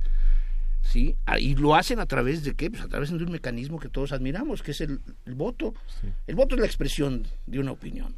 Y el voto expresa la opinión y se expresa sobre todo hacia un candidato. Hoy, ¿qué tenemos? En la Ciudad de México, una señora, Claudia Sheinbaum, que tiene 20 puntos arriba, un segundo lugar, según las encuestas, de Miquel Arriola, y un tercer lugar, Alejandra Barrales. Esa es, esa es la realidad demoscópica. Sí. ¿sí? Esa es la fotografía que tenemos hasta el día de ayer. ¿Qué es lo que viene después de este segundo debate? Pues a lo mejor una ligera subida de alguien. ¿De quién? De, Yo diría que de Alejandro. Sí. Aunque de, les- de Alejandra Barrales o hasta la misma... si vemos en este, términos del desempeño del debate eh, de Alejandra, aunque también hay que tomar en cuenta que quien opera políticamente pues es el gobierno en turno y ese es el de Alejandra, ¿no? Digamos, no, no, Sí.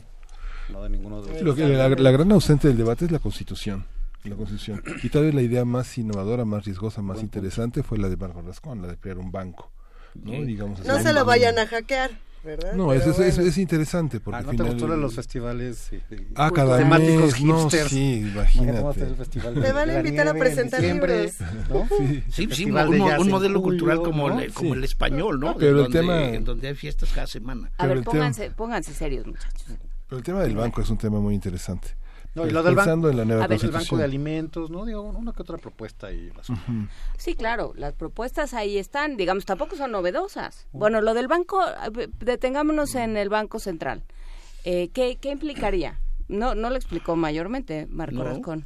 Yo de finanzas no entiendo y me preocupa mucho no entenderlas porque finalmente a estas alturas no puede uno hacer transacciones ni por internet porque me confundo.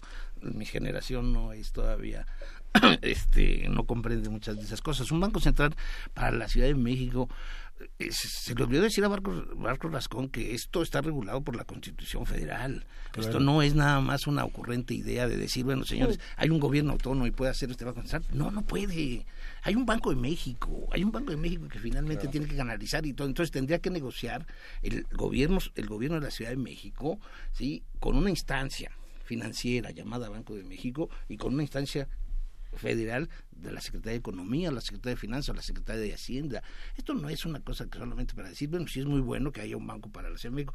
Pues igual en Nuevo León puedes decir, pues yo también quisiera tener un banco en Nuevo León. Lo que, está, Chiapas, lo, en lo que está Tamaulipas. cuestionando es el costo del manejo de la banca. Digamos, es lo que está cuestionando. Y yo creo que vale la pena Usted- tomar el lo cuestionamiento. tenían ¿eh? aquí platicando hace varios días. Sí, El pero, costo- pero el vale, la pena, enorme. vale la pena tomarlo. Sí, sí. Porque, digamos, la, la- la alianza entre el Banco de México y los servicios bancarios, digamos, están intermediados por una, por una, por una, eh, por una cuestión de servicios, que fue lo que hackearon ahora. Entonces, yo, yo creo que, digo, evidentemente, no, no sé si dé para mucho elaborar sobre esta idea, Ujú. pero también hay que pensar en, en- en, digamos, en, en los peligros que pudiera tener una política así responsable.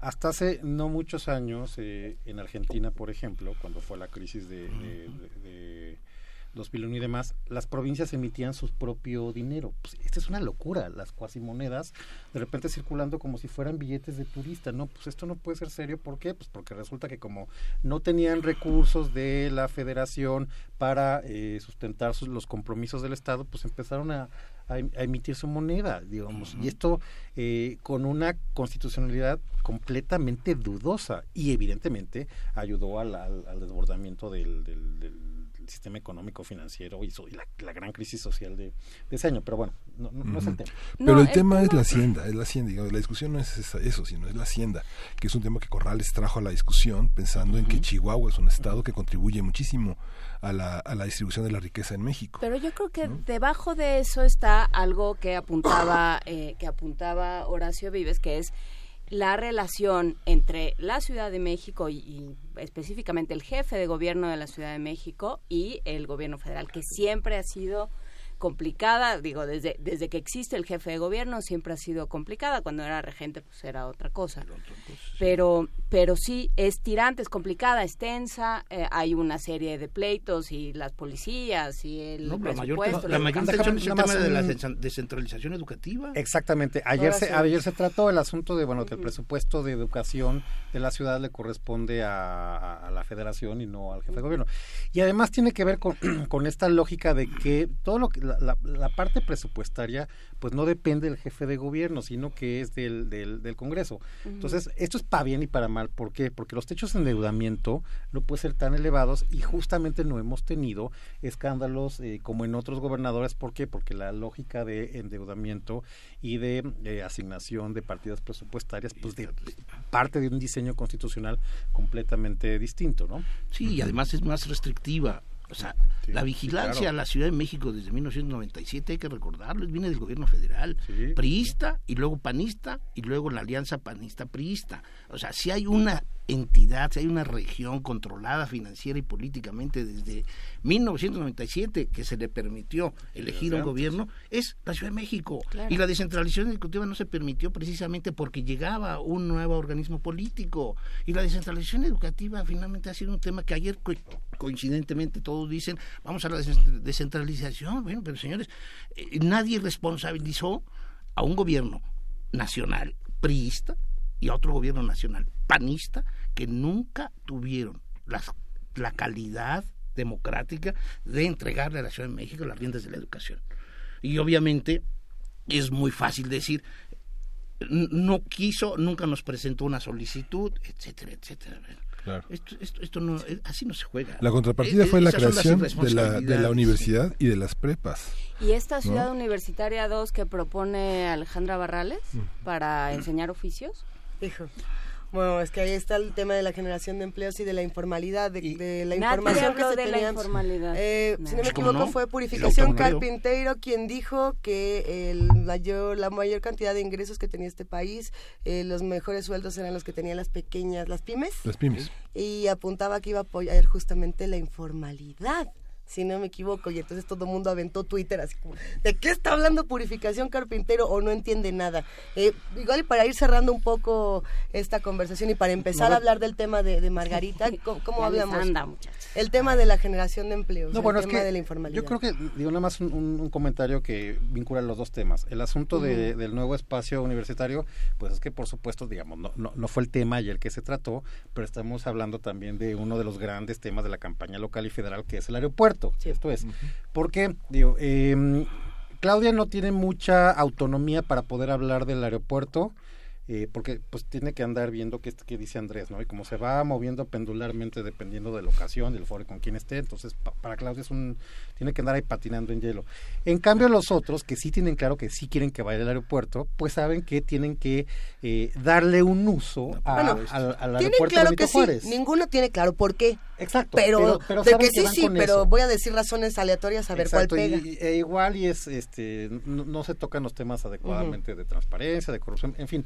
Pero el punto central tiene que ver con qué vamos a hacer o qué van a hacer ellos Ajá. con ese elefante blanco que es el aeropuerto eh, Benito Juárez, ¿no? C- Como lo conocemos, una vez que eh, Tengamos eh, el otro elefante el blanco. otro, el otro, el, el- el- el- la manada de elefante. Exacto. Y, y- pero tiene que ver con eso. ¿no?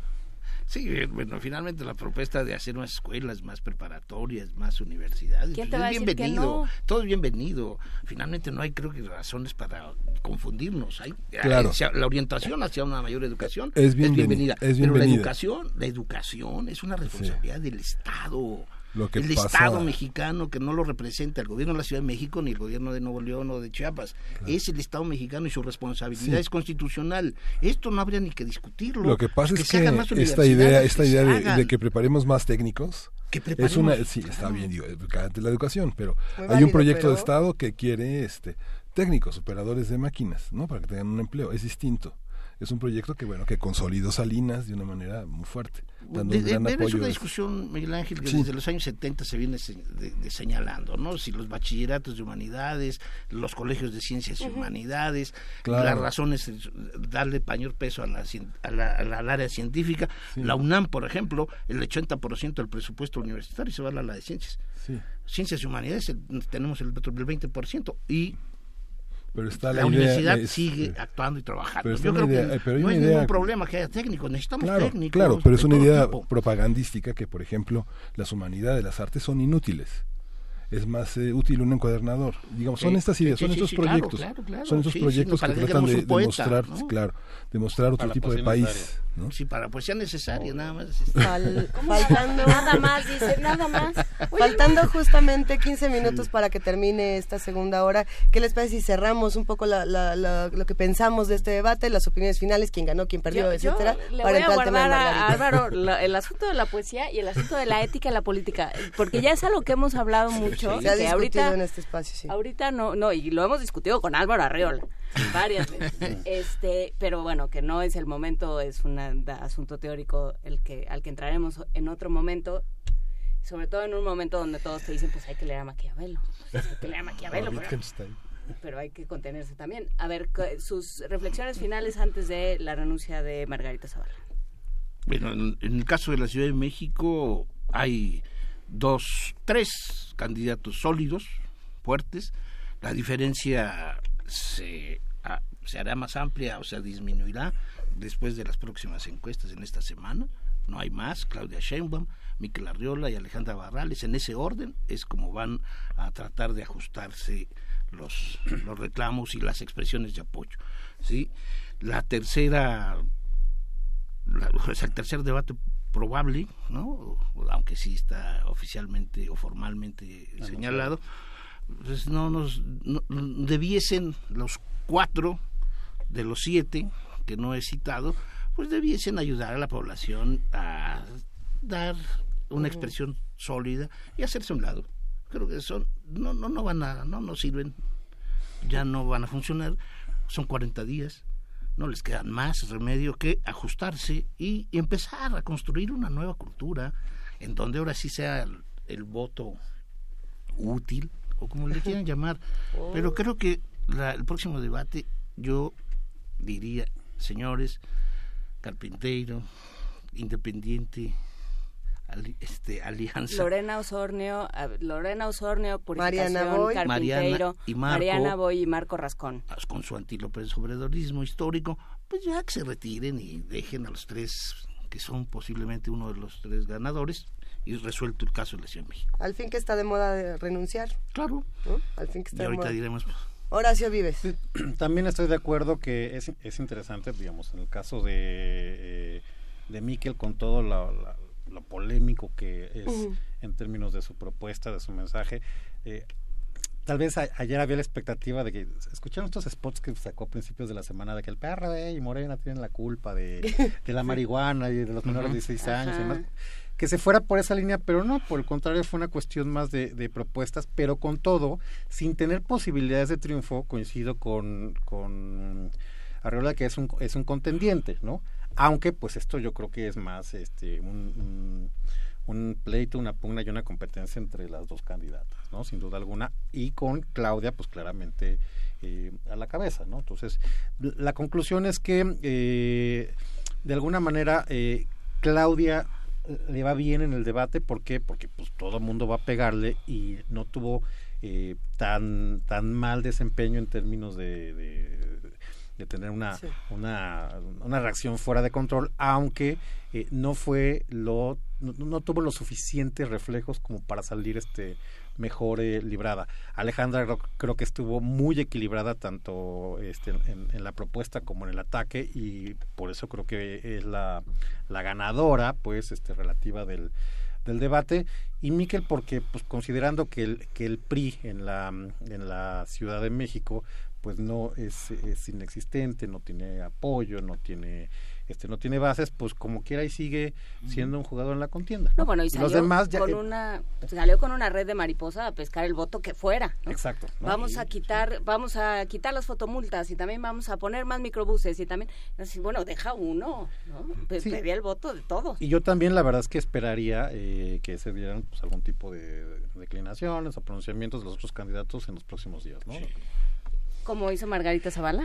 Qué gran el tema. día de ayer, Margarita Zavala, candidata independiente, renunció a su candidatura en el programa Tercer En un programa Grado. que no es este y que francamente le salió muy raro. Ah, la noticia se da a mediodía en un tuit de López Dóriga y a partir de ahí eh, se difumina un poquito porque pasa la tarde, llega la noche, está el debate y una vez más por ahí a las 10 de la noche todos comenzamos a hablar de eso otra vez. ¿Qué pasó? ¿Quién empieza? ¿Y cómo nos vamos? A ver, la- cómo nos toca. A, a mí la verdad es que eh, me, pareció una, una, pues, una jugada y un movimiento muy interesante en términos de la campaña.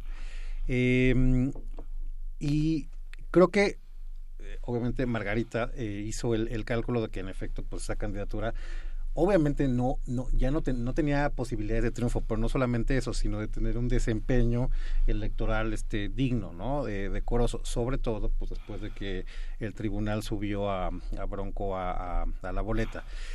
Em, coincido eh, seguramente con Álvaro en el tema que pues son, son políticos y son políticos en, en campaña. Entonces creo que Margarita hizo esta renuncia en el momento eh, adecuado. ¿Por qué? Porque ¿para qué te esperas el, el primero de julio a tener un resultado pues francamente este pírrico, no muy poco honroso en términos de desempeño de la candidatura? En cambio, ahora da un paso de, de costado, salen todas estas expresiones, ¿no? decir, oye, Margarita, ¿no? este, pues qué bien, que no sé cuánto. Y porque además, eh, yo creo que hay, hay un tema que es interesante poner aquí sobre la mesa. El 2 de julio, si Ricardo Naya pierde la elección, eh, pues tiene que armar una narrativa explicando la, la derrota. Y probablemente en esa narrativa estuviera, bueno, pues es que hubo un pleito, no hubo unidad, y de alguna manera le estaría medio, medio Aventando la a boleta. vente- sí, digamos, o repartiendo el costo con Margarita. Ahora eso ya no va a ser, ya no va a ser posible. Y además lo hace en, en- Margarita se la renuncia en un momento, además, pues políticamente muy rentable. porque pues, a- ayer acuérdense cómo estaban este, las redes sociales, parecía como pues, la más este, cotizada de la fiesta, ¿no? Lo empezaron a Ahora por resulta que a aquí, todo el por mundo allá. le caía bien, ¿no? Exactamente, pues que, ¿no? De- Bueno, que yo no PRI- leí un solo tuit donde a alguien le cayera bien Margarita Zavala. No, pero a lo que voy es que-. Pero que, que, que era un, un actor fundamental en... en Es la- que este, este punto me parece interesante. A ver, Ujú. otra cosa que, que, que creo que es lamentable es el, que la boleta otra vez es Club de Toby, ¿no? No, no hay no hay presencia eh, eh, femenina. ¿Por qué? Porque independientemente de que gustara o no gustara, sí hay mujeres en el Senado, sí hay mujeres en diputados, este, tenemos eh, candidatas, pero hay pocas mujeres haciendo política a nivel nacional. Y mal que bien, Margarita hizo algo que fue muy disruptivo, fue pelearse con su partido, emprender la ruta independiente, conseguir el objetivo de estar en, en, en, en la política, ¿no? Eh, y no hay muchas mujeres que estén en el escenario público nacional eh, haciendo política y creo que esto es, es, es, es parte de, mm, de la nota y del interés de la decisión política que tomó ayer. En el programa de ayer, en tercer grado, Margarita Zavala apuntaba que para ella no había significado, eh, eh, más bien era una sorpresa el hecho de que los jóvenes no le preguntaran eh, por, por ser mujer, o sea, ¿qué onda con esto de que eres mujer? No, Que para todos los jóvenes estaba más que naturalizado y que no era un discurso de género, que era un discurso completamente distinto. Eso fue lo que ella, lo que ella dijo, esto ya no va a ser un problema, esto ya no es un problema. Y sin embargo, toda su campaña eh, estaba basada en porque soy mujer. Y muchos se preguntaron en redes sociales que era fundamental el ¿a qué mujeres le estaba hablando Margarita? Por lo menos en este mensaje de tercer grado, a las que no abortan, a las que no son homosexuales, no son eh, lesbianas, a las que son mamás, a las que son católicas, ¿a cuáles? Porque la mayoría de las mujeres no se sentían representadas por Margarita Zavala. ¿Qué pasa con eso? Ninguna, bueno, algunas sí, pero por lo menos de lo que se analizaba el día de ayer en redes sociales, había una queja de las mujeres de decir, no me estás hablando a mí, me excluiste desde el principio de tu campaña. Bueno, yo en primer lugar, este, a mí me, me interesó saber que tercer grado se graba en la mañana. Yo, Oye, pensaba, sí. yo pensaba que lo hacían de Oiga, noche. sí. O sea, ahora entendí por qué los, por qué los locutores con, de tan avanzada edad como las que tienen ahí en tercer Oh. grado este, Oh. pueden, pueden todavía platicar a las 11 a las 11 de la noche. ¡Con No, pero, ahora- pero supimos, no habla de pero supimos, pero supimos ahora que finalmente se graban, se graban en la mañana, No, bueno. se graban en la mañana y, y creo que eh, de ahí nos marca precisamente un modelo y un estilo de la señora Calderón, que finalmente más que Margarita Zavala es la señora Calderón la que renuncia, la que renuncia y qué bien, qué bueno porque finalmente ella como el señor Bronco alias Jaime Rodríguez son dos delincuentes electorales. Y me parece que el- es un acto de congruencia antes de que la FEPADI o, o el tribunal pudiese decirles que la búsqueda y la persecución, o al menos la investigación sobre, la, sobre los dineros utilizados en sus campañas y, y campaña, pues iba a tener que renunciar a la pista en la cual se había querido. Me parece a mí que no va a trascender, no es la Juana de Arco, como lo quisieron presentar ayer en tercer grado todos y cada uno de los Caballeros. los caballeros que estaban ahí, la dama que estaba también preguntando, sí, ensalzando sus virtudes, que no sé cuáles son, la verdad, yo creo que sí, estoy de acuerdo con Luisa, la identidad con Margarita Zavala de las mujeres en México no creo que sea muy, muy, muy fuerte, muy sólida, y se convierte en una pieza de cambio. Ahí está, estamos hablando otra vez de la ética. ¿Y la no lo era desde el principio? Otra vez, ¿no? Una pieza de cambio en donde finalmente se salva ella o pretende salvarse ella y su marido, sí, que después a lo mejor de la renuncia a lo mejor hay, este, a lo mejor ya no hay este matrimonio, lo veremos en las próximas semanas, pero se construye fácilmente la posibilidad de tener una salida airosa, airosa con alguno de los tres que a nivel nacional están destacando. Creo- Hay, sí. ahorita Sí. hay una gama de posibilidades para que se le aplauda. No, sé, no sé por qué se le tiene que aplaudir. Pero no es sé que- por qué se le tiene que de- decir. Ella, creo que esa ella construyó la destrucción esa de una organización. política, esa al- habilidad política, porque de una candidatura, digamos, pírrica, poco competitiva, le da la vuelta para convertirse en alguien al cual pues están buscando para ver qué señales manda, para ver en favor de quién declina. Entonces, yo creo que eso Bueno, es, pero es ¿quién, los- interesante. ¿quién le está buscando? Sus seguidores, pues que el no PRI, son muchos. El, el- el PRI, este, Ricardo Anaya ya desde días antes estaba diciendo, no, bueno, pues este, le daría la bienvenida, que Margarita eh, colabore y demás, encuentro social, en fin, digamos, Sí. el asunto es que, a ver, si sumamos eh, eh, aritméticamente Sí. lo que probablemente represente Margarita, no haría ninguna diferencia ni para mí ni para Naya y obviamente pues Bueno, un para- millón y medio de Manuel. votos. Digamos, la población entre 18 y 20 años. Pero, no, que- pero, pero el asunto. Ah, no, los pero el muertos, las asunto- firmas falsas, Pero el sí. asunto es que. Me da ver, mucha pena, lo ha- perdón. lo hacen un mom- sí. Discúlpeme que los interrumpa, quedan dos minutos de conversación y quizá podamos cerrar o quizá podamos moverlo a la siguiente hora. Es la pregunta para saber qué puede pasar. Este, Alberto Betancourt, pero sí Dos los minutos. emplazamos a que sigamos porque se quedaron candidaturas independientes. Y ese es un gran tema, ¿eh? Y- Cómo quedan golpeada la idea Ajá. de los independientes Ajá, de todo candidaturas independientes que grave, empezaron mal y, y terminaron peor. mucho peor. Este, y por supuesto el tema de segunda vuelta, que Margarita insistió este, varias veces en la entrevista. Eh, con para el tema de justificarse en vuelta. términos de cambio de reforma electoral. O sea, es otra de las cosas que hay que rechazar. Este país no puede seguir yéndose solamente a mayores espacios democráticos, cambiando y regulando las pistas de acceso al poder. O sea, las pistas de acceso al poder no son la fórmula para construir este país. Ya dejémonos de modificaciones tontas. No, una segunda vuelta ahorita no, no, no sirve de nada en este país, hombre, como no lo ha servido para muchos países. De acuerdo. ¿De acuerdo? ¡Ay, qué nervios! emplazados para- Entonces ¡Qué están nervios! Como emplazados. de final de viernes. ¿Eh? Como de final de viernes. Para Ajá, ajá. Este, no, no dejen de seguirnos, queridos Pero no nos vamos a porque- Los Ángeles a comer.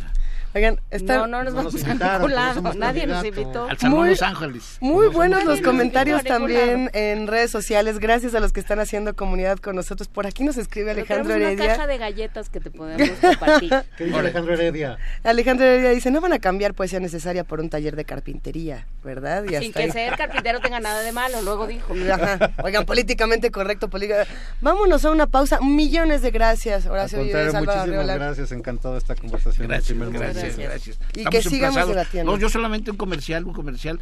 Hoy a las seis de la tarde en la Casa de las Humanidades en Coyoacán, sí. En el tema es competencia y estridencia en el proceso electoral, un balance a la mitad de las campañas.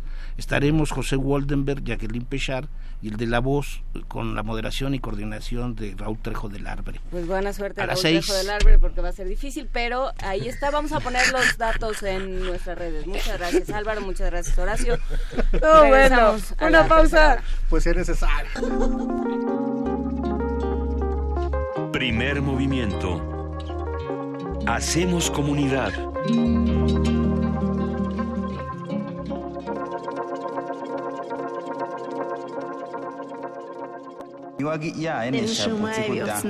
Calme Cali, un espacio intercultural donde las lenguas indígenas resuenan en la voz de sus hablantes. Acompáñanos a conocer a sus protagonistas todos los jueves a las 10 de la mañana por el 96.1 de FM. O escucha la retransmisión los domingos a las 3.30 de la tarde. Y si te perdiste algún programa, búscanos en radiopodcast.unam.mx. Radio UNAM, experiencia sonora. Este es el Estado de México real, el que vives, el que sufres día a día. No es el que te pintan de colores cada cambio de gobierno. No, aquí no hay magia. Aquí hay inseguridad, desempleo, contaminación, falta de oportunidades y pobreza. Sobre todo pobreza. Ser mexiquense debería ser un orgullo, pero no, no lo es. Únete. Necesitamos cambiar el Estado de México de forma radical. En México hay otra vía. Una vía radical. Los acaban de sentenciar. ¿Y qué? Seguro salen al ratito. No, les dieron cadena perpetua. ¿Pero cómo? ¿Cadena perpetua? Entre otros casos, el 25 de enero de 2018, mucha gente fue condenada a 140 años de prisión por secuestro y homicidio. El Partido Verde propuso modificar la ley para castigar con una pena máxima de 140 años a secuestradores. Hoy es ley aprobada y ya se aplica. Partido Verde. Cumplir es nuestra misión. Propaganda institucional del Partido Verde. Para nosotros la mañana es lo más importante del día. Es nuestra vida, nuestro trabajo y nuestro esfuerzo. Somos los primeros en levantarnos y los últimos en irnos a dormir. Para nosotros el campo es todo. Trabajamos muy duro. Como todas las mañanas, el primero de julio nos vamos a levantar con las ganas de salir adelante. Vamos a salir a votar, libre y en secreto. Yo voto libre. INE. M68. Voces contra el olvido. Una serie que rescata los testimonios de quienes vivieron los acontecimientos. Era una sociedad efectivamente muy represiva. Yo sí pensaba que estábamos haciendo algún tipo de revolución. Entonces ser joven ya era ser joven del mundo, no solamente de México. Es que era tanta calumnia en nuestra contra que tuvo el efecto contrario. ¿Recuerdas? Batallón Olimpia, no disparen. Y empiezan a disparar también. Entonces hay fuego del ejército, hay fuego del Batallón Olimpia, hay fuego de los francotiradores y en medio la manifestación. En enero de 68 voy a la alberca de la Vocacional 7 y alguien va a la Sinfonola a poner una canción de Los Panchos. Termina en 68 y lo que estoy oyendo ya es a Jim Morrison. Comienza el 5 de junio. Acompáñanos todos los martes a las 10 de la mañana. 96.1 de frecuencia modulada. Radio UNAM. Experiencia sonora. Yo soy Carla y no me dejaron ser candidata de mi partido porque pensaron que era mejor tener a un candidato hombre. Soy Jimena, fui candidata a alcaldesa y no estoy conforme con el resultado de la elección. Yo soy Alfonso, presenté mi proyecto para la consulta de presupuesto participativo. Creo que cumplió con los requisitos y no fue considerado. En todos estos casos, el Tribunal Electoral de la Ciudad de México analiza, indica quién tiene la razón y protege sus derechos. Tribunal Electoral de la Ciudad de México. De principio a fin, justicia en tu elección. Mide en 30 segundos. ¿Corrupto? Nunca. Buen candidato. Voy a disfrutar más ser presidente. AMLO. Peligro. ¿Qué es lo tuyo? Lo mío, lo mío, resolver problemas. Si comparamos ganas. A todos me los llevo de calle. Lo mejor de México. Lo mejor de México es su gente. Tu peor enemigo. La inseguridad y la pobreza. Amnistía. Jamás. Plan de seguridad. Tengo plan, tengo proyecto y tengo capacidad de implementarlo. Confiable. Me podrías encargar a tus hijos. Vota por MID, candidato por la coalición Todos por México, PRI. Hace unos días los mexicanos celebramos la eliminación del fuero. Movimiento Ciudadano luchó para eliminarlo en Jalisco y en Nuevo León. La última batalla la dimos juntos en la Cámara de Diputados y también la ganamos. ¿Pero qué creen? El PRI y sus aliados la echaron abajo. Por eso queremos ir al Senado, para ponerlos en su lugar. Quiero ser senadora para que los políticos no pasen por encima de los ciudadanos. Vamos a ir al Senado a poner orden. Candidatos a senadores y diputados federales. Movimiento Ciudadano.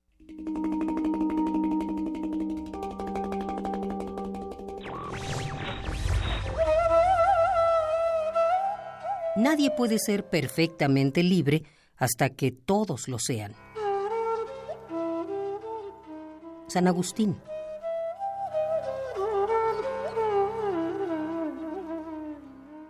Radio UNAM. Primer movimiento. Podcast y transmisión en directo en www.radio.unam.mx.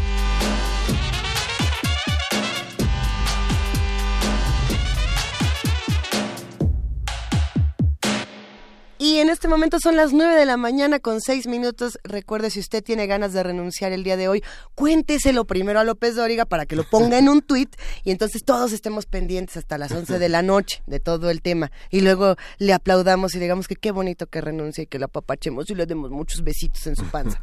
¿Qué cosas, Miguel Ángel Sí. Quemain? Bueno, lo interesante es que no termina la discusión, que hay una avidez de discutir los temas y que eso lo enriquece la vida democrática. Es muy, muy interesante y muy hablar con los expertos y, tener una mesa de discusión como esta donde podemos hablar de lo que piensan los candidatos, de cómo actúan, de las propuestas, eh, de, de los pleitos, de todo. ¿Qué pasa con los ciudadanos? ¿Y qué pasa cuando nosotros también pagamos las boletas y ahora vamos a tener una boleta con confusiones, con, mucha desazón, con, con muchísima indignación? Una vez más, somos nosotros los que pagamos eh, los berrinches, las triquiñuelas, las decisiones previamente tomadas de los, de los políticos. Eso, o a poco Margarita Zavala se dio cuenta de que iba a perder ayer. Sí, cuando vio que el temblor tenía más grados que...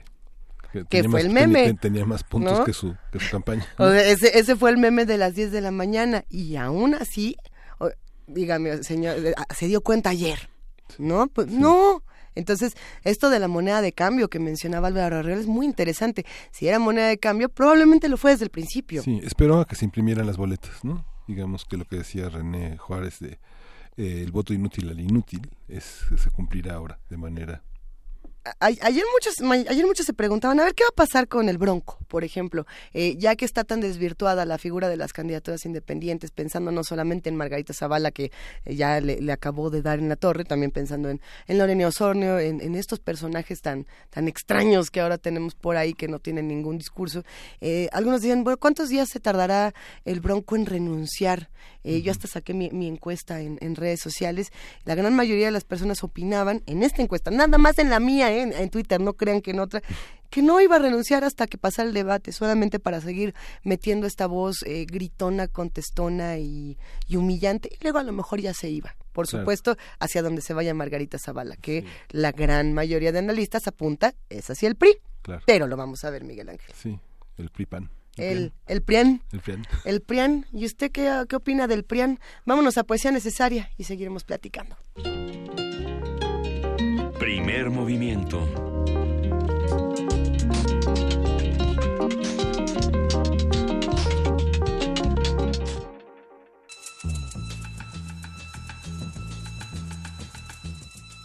Es hora de poesía necesaria.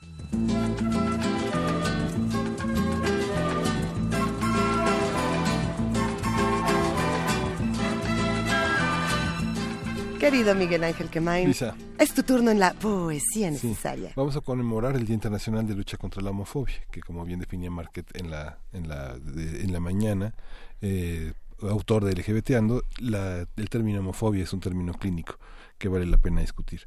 Pero vamos a traer aquí eh, un poema de Nuevo Amor que está publicado en material de lectura de la UNAM y que es uno de los más grandes poemas de Salvador Novo y que tiene una vigencia que nuestros radioescuchas se coincidirán.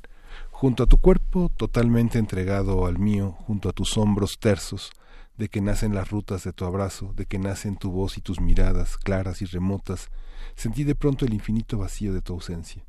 Si todos estos años que me falta como una planta trepadora que se coge del viento, he sentido que llega o que regresa en cada contacto, y ávidamente rasgo todos los días un mensaje que nada contiene, sino una fecha, y su nombre se agranda y vibra cada vez más profundamente, porque su voz no era más que para mi oído, porque cegó mis ojos cuando apartó los suyos, y mi alma es como un gran templo deshabitado. Pero este cuerpo tuyo es un Dios extraño, forjado en mis recuerdos, reflejo de mí mismo, suave de mi tersura, grande por mis deseos, máscara estatua que he erigido en su memoria. Hoy no lució la estrella de tus ojos, náufrago de mí mismo, húmedo del abrazo de las ondas, llegó a la arena de tu cuerpo, en que mi propia voz nombra mi nombre, en que todo es dorado y azul como un día nuevo, y como las espigas herméticas perfectas y calladas, en ti mi soledad se reconcilia para pensar en ti. Toda ha mudado, el sereno calor de tus miradas en fervorosa madurez mi vida. Alga y espumas frágiles, mis besos cifran el universo de tus pestañas, playa de desnudez, tierra alcanzada que devuelven miradas tus estrellas. ¿A qué flor perdida que marchitó tu espera, que dispersó el destino? Mi ofrenda es toda tuya en la simiente que sacaron los rayos de tus soles. Al poema confío la pena de perderte. He de lavar mis ojos en los azules tuyos, faros que prolongaron mi naufragio. He de coger mi vida deshecha entre tus manos, leve jirón de niebla que el viento entre tus alas efímeras dispersa. Vuelva la noche a mí, muda y eterna, del diálogo privado de soñarte, indiferente a un día, Queda yernos ajenos y distantes. Y para seguir combatiendo la represión, la marginación y el odio en contra de la comunidad LGBTTTI y la diversidad, estamos escuchando a Hosier con Take Me to Church. Take me to church.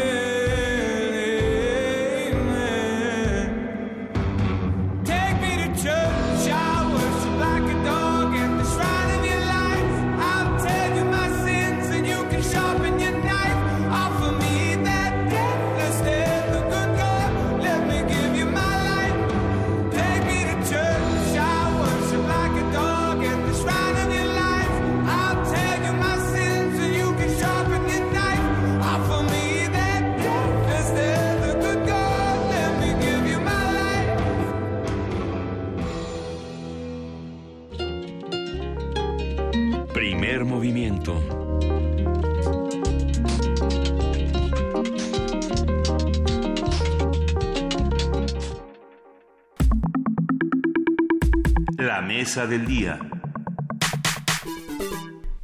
Y es jueves. Jueves de Alberto Betancourt y de los mundos posibles. Nos urgen los mundos posibles el día de hoy, queridísimo doctor Alberto Betancourt. ¿Cómo estás? Queridos amigos, bien, con mucho gusto de verlos. Sintiendo una presencia un poco extraña aquí en el estudio, no sé si ustedes la notan también. ¿Cuál de todas las presencias? Vamos a hablar del dinosaurio en el cuarto. Una presencia dinosaurica. es, es un, un triceratops bastante agradable. Cuando despertamos ya estaba aquí, nosotros no sabemos bien a bien qué fue, qué fue de él. Bueno, pues vamos a aceptar su presencia y mantengámonos alerta. Eh, yo quisiera platicar con ustedes el día de hoy sobre, pues, una de esas Ajá. noticias que a uno le da gusto escuchar. La verdad, pienso que casi como Disiópolis, el personaje de los acarnienses de. Aristófanes, uno podría ponerse a contar cuántas malas noticias ha escuchado en su vida y cuántas buenas. Pero buenas de verdad. Y yo hoy quisiera hablar del tema de la, de la concordia entre las dos Coreas, la desnuclearización de la península de Corea y considerarla como lo que podríamos llamar un bonus optimus de nuestra historia. ¿Se acuerdan que Ernst Bloch utiliza este concepto de bonus optimus para referirse a eso que salió mejor de lo esperado? Es decir, que la sociedad o las personas o los grupos sociales tenían cierta expectativa de lo que podía pasar y las cosas salen mejor de lo esperado. Una sorpresa. Los sacarnienses, yo les propondría que comenzáramos nuestra sesión del día de hoy caminando lentamente hacia la Nix, el monte en donde se encuentra la Acrópolis, y junto con eh, la visión de la ciudad pudiéramos escuchar a Disiópolis decir, ¿cuántas veces, cuántas veces me he concomido el corazón? Pocas, muy pocas me he alegrado. Cuatro. Mis pesares son tantos como las arenas de la playa. Ea, veamos qué cosas me han causado realmente satisfacción. Hmm. Yo sé muy bien una que regocijó mi alma, los cinco talentos que vomitó Cleón. Eso, eso refosiló mi alma. Y yo hoy quisiera proponerles que nos refosilemos con una noticia que tiene que ver con la firma de la paz en un momento en el que los señores de la guerra estaban haciendo todo lo posible por torpedearla. Pues resulta que la guerra es un gran negocio de algunos. Por ejemplo, la empresa Lockheed Martin, que produce los eh, cohetes antibalísticos del sistema de teatro de gran altura, de defensa de gran altura, que se implantaron en Corea, lo digo literalmente, porque tiene ahí en su página, si ustedes entran a la página de Lockheed Martin, verán que tiene una pestañita que dice inversionistas. Y en esa página va colocando los reportes cotidianos de cómo suben o bajan las acciones de la empresa en la bolsa de valores. De ninguna manera quisiera yo aquí hacer un relato simplista, pero el hecho es que cuando se tensaron las cosas entre las Coreas y se aprobó la instalación del sistema TAT, las acciones de Lockheed Martin inmediatamente se dispararon. Pero el día que se anunció la paz, el día que se anunció la paz, las acciones de Lockheed Martin bajaron de 360 dólares a 319 dólares la unidad. Es decir, que real, realmente, si lo vemos así, literalmente hay gente que vive del negocio de la guerra y le va muy bien con el negocio de la guerra, pero resulta que la República Popular Democrática de Corea y Corea del Sur alcanzaron un acuerdo de paz a contrapelo de los designios estadounidenses y nosotros, como el personaje de Aristófanes, podemos refocilarnos con la declaración de Pan Moon Hom, que aunque fue torpedeada por Mike Pence y Taro Kono, logró salir avante, hizo que prevaleciera la paz y nos dio uno de los grandes gustos como testigos de la historia, de nuestra historia que podemos celebrar el día que Cleón Trump vomitó los cinco talentos que le provocó la declaración de Pan Mun Home. Así que les quisiera yo proponer que hagamos un recorrido por cuatro medios de comunicación asiáticos, Asian Times, Xinhua, Yonhap, que es la empresa, eh, la agencia de noticias, perdón, coreana del sur, y luego pues por la Agencia Central de Noticias de Corea del Norte para que nos eh, ayuden a reconstruir lo que fue este momento. Lo primero que yo quisiera decir es que Corea del Sur es en buena medida un ejemplo de la introyección de los valores neoliberales. El filósofo Byung-Chul Han, a quien hemos evocado aquí siempre con mucho respeto y con mucha admiración por su trabajo intelectual, denuncia el ímpetu de rendimiento y autoexplotación que enajena a los trabajadores en el capitalismo tardío y pone como paradigma justamente a Corea. A pesar de eso, en Corea el sentimiento comunitario, nos dice el periodista Andrew Salmon de Asian Times, eh, juega un papel muy importante. A veces, eh, este sentimiento comunitario sirve para reforzar la, la omerta de la mafia. Pero a veces, como ha ocurrido recientemente, el sentimiento comunitario en Corea del Sur sirvió para detonar la revolución de la luz de las velas. Un movimiento popular que logró cosechar, entre otras cosas, la caída de Park Jun-ye por sus actos de corrupción. ¿Tú te acuerdas, Luisa? No, yo me acuerdo de tu cara esa vez que estuvimos platicando de la misteriosa Choi Shun-sil, la dama eh, amiga de esta solitaria hija del dictador, ¿te acuerdas? Que, que, le pedía dinero a las empresas de la Chaebol eh, a cambio de concesiones y las empresas tenían que depositar dinero en su cuenta para hacer tareas humanitarias. Bueno, pues este movimiento, eh, la revolución de la luz de las velas, logró eh, la caída de Park Jung-hye y justamente la semana pasada, no es cierto, el mes pasado, el 8 de abril, fue condenada a 24 años de prisión. Pero este movimiento popular electoral logró otro triunfo logró llevar a la presidencia a Moon Jae-in, el candidato que ofreció la distensión con Corea. Alberto Betancourt, permíteme nada detenerme un, un segundo en este punto. Me parece muy interesante pensar lo que el fenómeno que ocurrió con la presidenta Park, tanto por parte de la sociedad, la presión social, como la parte industrial. Fueron muchas las empresas que eh, se quejaron abiertamente, que presionaron para que esta eh, presidenta, para, para, no solo para que renunciara, sino para que fuera castigada con, con toda la ley. En particular, si no me equivoco, fue Samsung, después de la gran humillación que le tocó a Samsung en, en Corea. Y, y muchos se preguntan si realmente la llegada de Moon Jae-in es la más adecuada. Bueno, gracias a él y, y, gracias a su capacidad de negociar es que ocurre esta paz entre las Coreas, no gracias a Kim Jong-un, es lo que dice, no lo sé.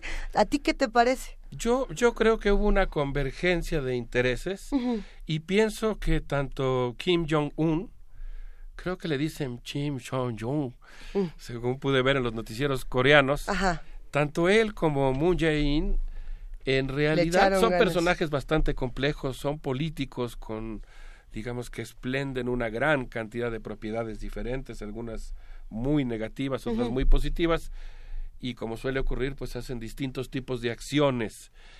Pero yo creo que al final de cuentas ambos coincidieron en abrirse camino mutuamente y desmarcarse ligeramente de la iniciativa estadounidense. Es decir, no estoy idealizando a Mu Jae-in, sino solamente estoy diciendo que como quiera que sea, él ofreció la distensión en su campaña electoral, formó parte de un paquete y de alguna manera lo ha cumplido y lo ha cumplido gracias a que Kim Jong-un o Kim Jong-un eh, eh, puso mucho de su parte y de alguna manera sorprendió al mundo. Y creo que ahí también está la mano china justo sin, sin, idealizar a Moon Jae-in, él justamente en su campaña, cuando iban a hacer estos procesos electorales, dijo, eh, yo sí quiero hablar con Kim Jong-un, yo sí quiero ver qué pasa, quiero reconciliar a estas Coreas. Fue, creo, me imagino de las primeras personas que se atreve a decir eso en un momento tan fuerte para, para Corea. Y bueno, pues sí, la mano china, como siempre. Sí, bueno. Interesantísimo. Sí, e, es un juego geopolítico. Nosotros hemos dicho que Corea es la piedra de toque de la geopolítica mundial. Yo quisiera introducir aquí a un personaje del que no habíamos hablado aquí en Mundos Posibles.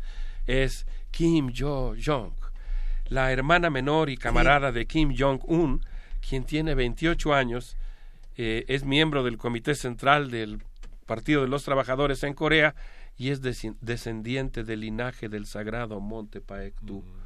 Estudió en Suiza, donde además tomaba, además de su carrera profesional, tomaba clases de ballet, y el día 9 de febrero de 2018, una semana antes de la inauguración de los Juegos Olímpicos de Invierno, visitó la Casa Azul.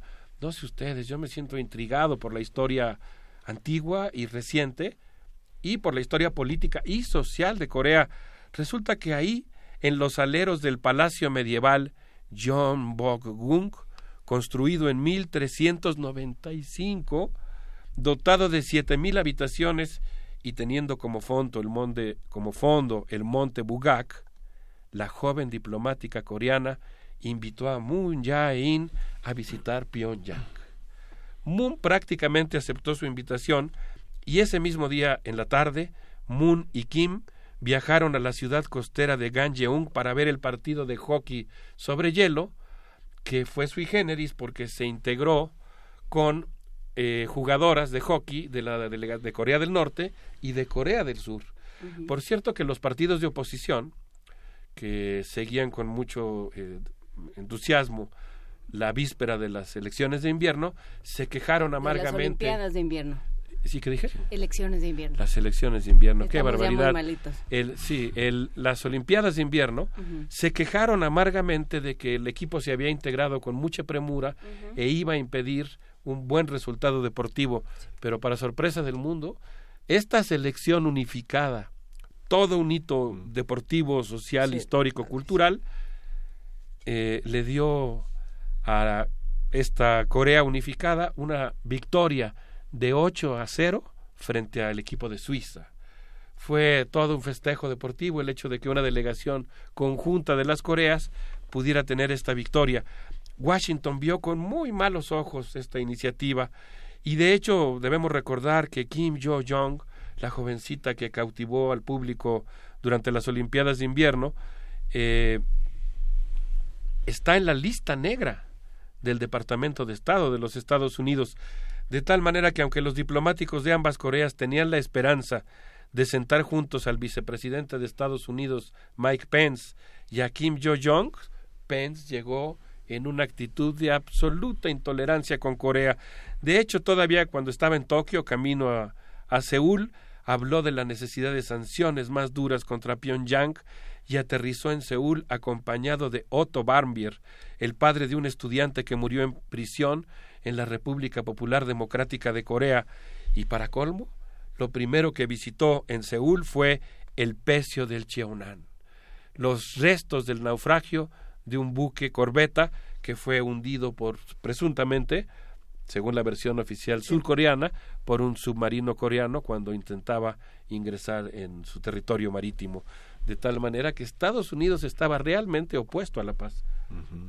No sé qué opinas, Miguel Ángel, pensé que Lo que sucede es que, digamos, hay toda una, toda una visión desde, desde el inicio del siglo, desde 2004, con, por ejemplo, en el caso del cine, de la literatura, que muchos de ellos han expresado esta vinculación entre las dos Coreas de una manera muy interesante. Hay una película de Rock Hawk Duke, que es una que se llama Mi Generación, y otra película de, no, me acuerdo, es un director también que nos trajo el otro día, Toño, Toño Quijano, que también ha expresado esta idea de Unforgiven, este todas las cosas imperdonables y todas las formas de reconciliación que están yo creo que en el centro de la, de la propuesta electoral eh, para recuperar estas dos Coreas al margen de la política diplomática de Estados Unidos, tan caníbal y tan voraz, ¿no? tan negocio como lo has expresado con un lock, Martin Unlock. Sí, aquí mencionamos que incluso el gobierno norteamericano instaló este sistema de defensa con el cual, por cierto, Luisa, y agradezco mucho tu comentario, Moon Jae-in estuvo de acuerdo Y él mismo ha dicho, no, bueno, sí, hay que buscar la paz, pero si no se puede, pues hay que defenderse. Pues como, ajá. Y, y él mismo llegó a un momento de una crisis política muy fuerte,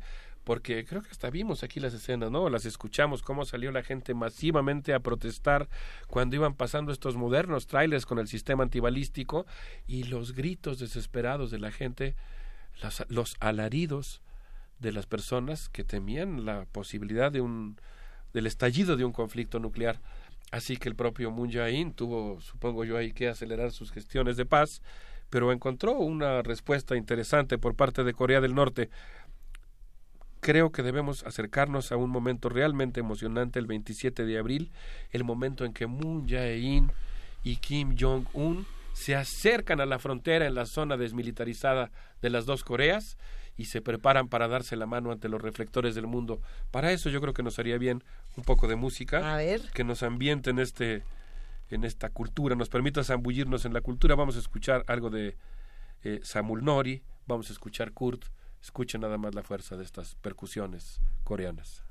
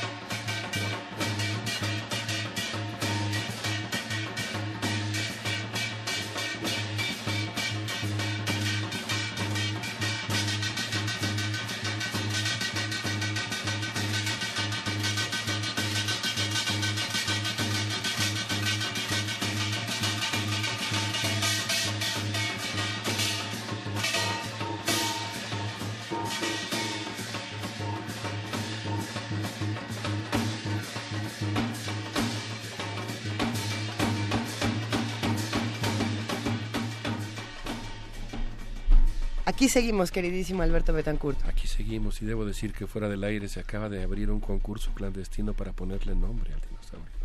Ay. Lo cual me parece muy Cada interesante. quien por- puede ser como, como en el poema de T.S. Eliot, cada quien puede tener su nombre secreto para el dinosaurio que solo él conoce. Cuando dices Que solo se comparte uno, lo comparte uno con el dinosaurio. Eso, eso podríamos también, eh, esa metáfora se traslada muy bien a, a- a las Coreas, a lo que ocurrió en las Coreas con, con discusiones que llevaban muchísimos años sin resolverse y que de pronto, justo como decías Alberto, en los últimos meses parecen haber encontrado una respuesta interesantísima por parte de los gobernantes, por parte de todas las personas alrededor del mundo, eh, distintos políticos opinando o, o guardando silencio, que esa era otra respuesta interesante.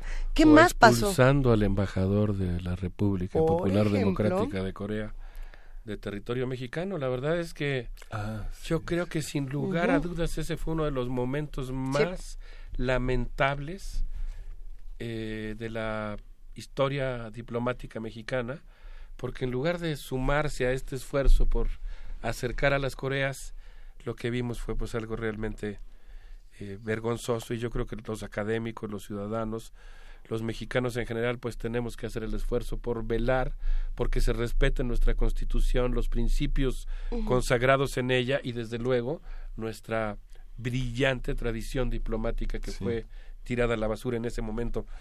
Pues dijiste T.S. Eliot y yo, por supuesto, hago una caravana oriental al maestro José Emilio Pacheco, que fue Por su gran traductor y que tiene cosas preciosas de los cuartetos que está Sí, publicado de- en ERA, además. Exacto, tiene unos escolios de los cuartetos verdaderamente Sí. sensacionales.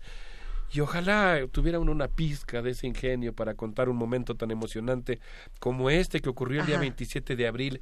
Se acercan los dos jefes de Estado a esta eh, zona donde eh, pues se habían expresado las tensiones entre las dos Coreas y en ese momento Kim Jong-un, Kim Jong-un, invita a Moon Jae-in a cruzar al lado coreano, algo que no estaba previsto en el protocolo.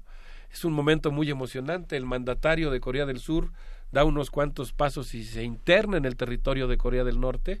Claro, bromean un poco, juegan, celebran el hecho de poderlo hacer. Se dan la mano. Regresan a territorio surcoreano. Moon, eh, eh, Kim Jong-un cruza territorio surcoreano y en ese momento se dan la mano y cruzan el bloque de hormigón que delimita la frontera. Ah, fue un momento realmente emocionante. Esto ocurrió en Panmunjom, en ese punto de la frontera. Ambos caminaron sobre una alfombra roja, cobijados por una guardia de honor compuesta por soldados del ejército, la marina y la Fuerza Aérea de Corea del Sur. Kim Jong-un escribió en el libro de visitas Ha llegado la hora de comenzar una nueva historia. Moon Jae-in agradeció a su homólogo transformar Panmunjom de símbolo de discordia en un símbolo de paz y afirmó es hora de un acuerdo valiente que merece la gente que desea la paz. Posteriormente ingresaron a la Casa de la Paz, estuvieron ahí desde las diez y media hasta aproximadamente la una de la, de la tarde, y después Kim Jong-un salió de la Casa de la Paz, volvió a ingresar a territorio de Corea del Norte para almorzar, y se vieron después de la, de la comida. Es decir, las cosas todavía estaban en un cierto nivel en el que no, no departieron juntos los alimentos, por poner un caso. Pero fue realmente un momento muy emocionante. Cuando regresan a la segunda reunión, uno de los periodistas notó algo que es muy interesante. Eh, resulta que los relojes, que en la Casa de la Paz había dos relojes, uno con el horario de Corea del Sur y el otro con el horario de Corea del Norte. El hecho es que al salir de esta segunda reunión, ambos líderes emitieron la declaración de Panmunjom para la paz y la prosperidad en la península, en la cual sorprendieron al mundo con una noticia que no se esperaba, la total desnuclearización de la península de Corea. Y además, además, por si fuera poca cosa, la firma de la paz, porque entre ambas Coreas existía un armisticio, no propiamente un acuerdo de paz. Así que pues realmente se trató de un acontecimiento histórico, me imagino Mike Pence eh, furioso ante esta decisión. Supongo que después hubo gestiones y habrá negociaciones ahí, pero el hecho es que el 30 de abril, unos días después de la reunión, el Comité Central del Partido de los Trabajadores mandó una iniciativa a la Asamblea Popular Suprema de la República Popular Democrática de Corea y anunció el 5, que el 5 de mayo adelantaría 30 minutos los relojes de Pyongyang para homologar su uso horario con el de Corea del Sur pues realmente un momento histórico. Un momento histórico y que habla, yo creo que eh, hemos hablado, sí, de la, de la de la figura de Moon, pero la figura de Kim Jong-un, o sea, cada vez más se va, se va dibujando de ser este personaje eh, medio que, que, no conocíamos muy bien, que teníamos desdibujado, se va, se va volviendo cada vez más nítido y se va volviendo cada vez más un una pieza política muy importante, ¿no? O sea, con todo, porque bueno, esto sucede el 30 de abril, eh, pero, pero lo que ha sucedido en los últimos 15 días, en los últimos dos días, la cantidad de maneras y de mensajes que lanza por distintas vías y de distintas formas Kim Jong-un. Unos al presidente Trump, otros a, la, otros a Corea del Sur, otros a la comunidad internacional, otros a su propio país, son muy muy interesantes y hablan de una mente política eh, nada despreciable que siempre ha estado ahí. Ahora, yo yo creo, Juana Inés, y eso en eso yo sé que ese es un tema que a ti te interesa y el que hemos conversado mucho al aire, ahí es cuando uno se pregunta sobre el papel de los medios de comunicación. Claro. Y específicamente sobre pues la importancia que tiene este papel que deben de jugar los medios, pues como, digamos, presentadores de los acontecimientos. Un, medio tendría que ayudarnos hacer hermenéutica del mundo en el que vivimos. El papel de un comunicador es esencialmente presentar a dos personas que no se conocen, aquel sobre el que está hablando como parte de la noticia y aquel que está recibiendo la noticia y cuando se trata de situaciones delicadas, complejas, pues obviamente uno tendría que ser una especie, eh, como participante en los medios, pues eh, una persona que ayuda a descifrar el jeroglífico. Incluso yo diría con modestia, porque creo que lo que corresponde en muchos casos, este es uno de ellos, por eso celebro lo que tú dijiste, Luisa, pues a veces reconociendo que el conocimiento que uno tiene de una cierta cultura o de una cierta coyuntura política, pues es mínimo. Ah, como existe mucho en los medios la costumbre de bloquear, ¿no? Si voy a presentarme en la televisión, hablar sobre un tema, tengo que hablar como si fuera yo un experto en él. Y yo pienso que en algunas ocasiones se agradece más a los periodistas que te digan, mira, estamos ante una cultura eh, muy difícil de descifrar. Y en el caso de Kim Jong-un, sin que eso signifique necesariamente que uno simpatice con él, yo en particular condeno las actitudes que han puesto en peligro a la humanidad y que han implicado amenazar con el uso de las armas nucleares, pero creo que siempre hemos estado todo el tiempo ante una un representante de una entidad política muy compleja que estaba haciendo juego geopolítico y que ahora pues tuvo esta actitud. A mí me llama mucho la atención pensar en que nada, nadie Dicen por ahí que ni siquiera los procesos de paz dan paso sin guarache. Y, y es interesante pensar en el conflicto previo a esta, a, esta firma, a esta desnuclearización, pensando en lo que ocurría entre Estados Unidos y China, eh, justamente pensando en Rusia, pensando en este, en este eh, juego que se tenía entre Estados Unidos, China, Rusia, Japón y las Coreas. Y, y cómo la historia cambia cuando de pronto las Coreas se vuelven, digamos, amigas o bueno, firman este esta desnuclearización, este tratado de paz. Pensar en eso y decir, a ver, el que iba ganando hasta hace unos meses era Estados Unidos en este ejercicio de presión a ver quién quién es el más eh, poderoso o el que la, ahora sí que el que mueve las cartas mejor. Y en este momento es China. ¿Qué, qué, qué podemos esperar que pase con este juego que, que, están teniendo, porque también Rusia por ahí va a tener mucho que ver, eh, Japón en este momento está, Shinzo Abe está muy calladito en los últimos días, nos hace falta como ver un poco más de lo que ocurre ahí. Creo que es muy interesante, es interesantísimo lo que puede ocurrir.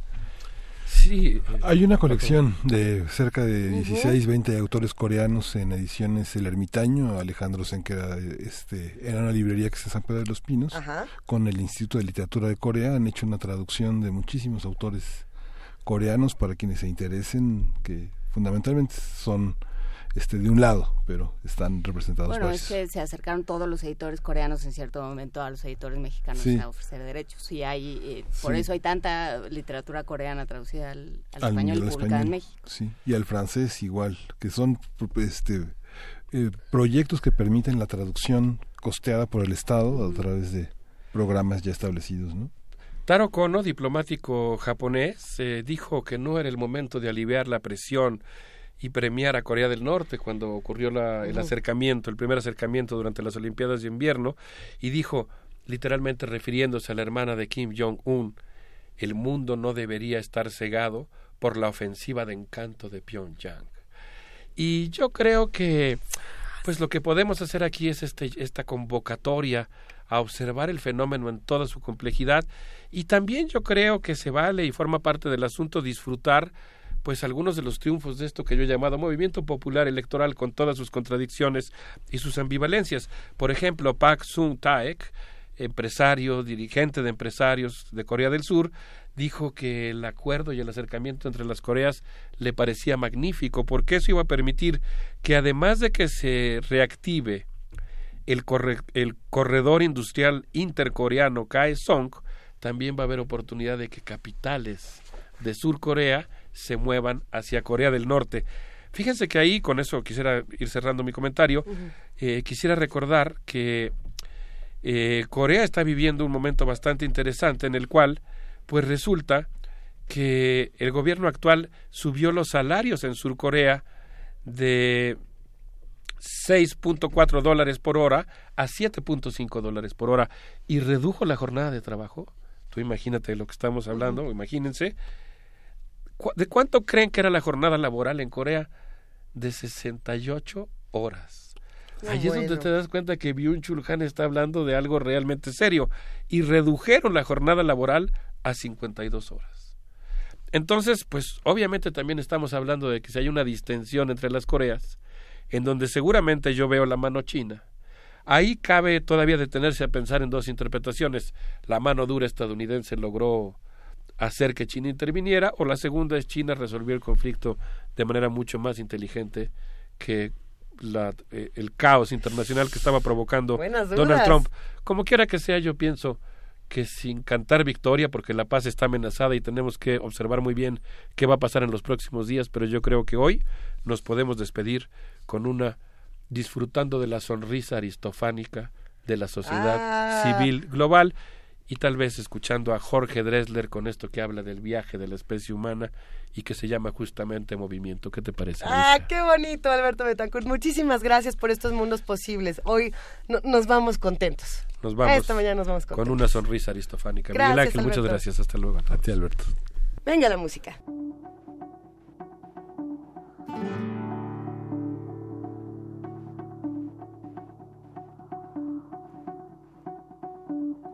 Apenas nos pusimos en dos pies, comenzamos a migrar por la sabana, siguiendo la manada de bisontes, más allá del horizonte, a nuevas tierras lejanas. Los niños a la espalda y expectantes, los ojos en alerta, todo oídos, olfateando aquel desconcertante paisaje nuevo, desconocido. Somos una especie en viaje. No tenemos pertenencias, sino equipaje. Vamos con el polen en el viento. Estamos vivos porque estamos en movimiento. Nunca estamos quietos, somos trashumantes, somos padres, hijos, nietos y bisnietos de inmigrantes. Es más mío lo que sueño que lo que toco. Yo no soy de aquí, pero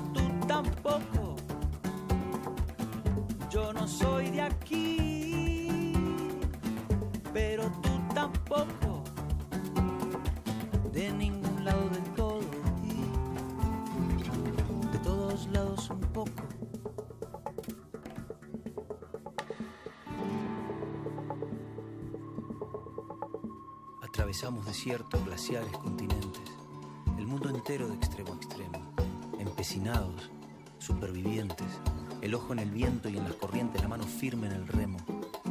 Cargamos con nuestras guerras, nuestras canciones de cuna, nuestro rumbo hecho de versos, de migraciones, de hambrunas.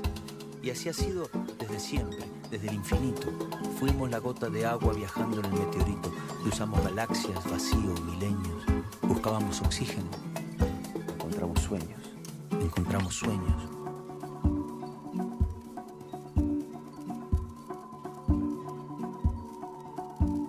Apenas nos pusimos en dos pies y nos vimos en la sombra de la hoguera.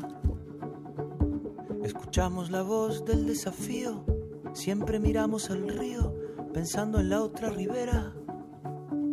Somos una especie en viaje.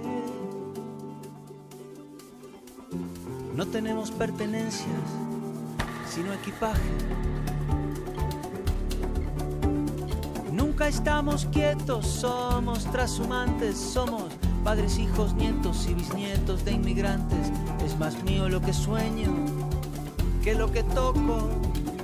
Yo no soy de aquí, pero tú tampoco. Yo no soy de aquí,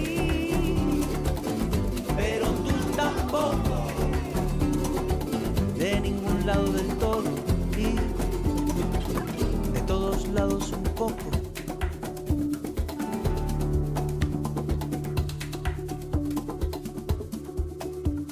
Lo mismo con las canciones, los pájaros, los alfabetos.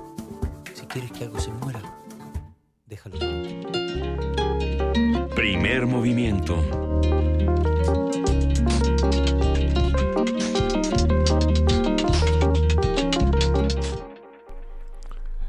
Aquí en primer movimiento, son las 9.48 de la mañana y tenemos en la línea a Paola Morán. Paola es directora eh, de Turner México, es, está encargada de las tertulias de un ciclo dedicado a los personajes históricos y le doy los buenos días. Buenos días, Paola. Hola Miguel Ángel, ¿cómo están? Ya los extrañaba. Sí, igualmente. Paola, qué gusto escucharte. Eh, oigan, Paola Morán es genial eh, y, y sin duda lo que está haciendo en Turner es una maravilla. ¿Cómo van las cosas con Turner? Cuéntanoslo todo. Muy felices, Luisa, que Luisa es amiga muy cercana a Turner. Y lo que estamos haciendo es ah, digamos, dotar de actividades y contenido la casa Turner y por eso arrancamos este, este ciclo de tertulia. Eh, un jueves al mes, será el segundo o tercer jueves de mes, vamos a hacer pues charlas, discusiones, debates con temas generales anclados en ciertos libros del catálogo de Turner.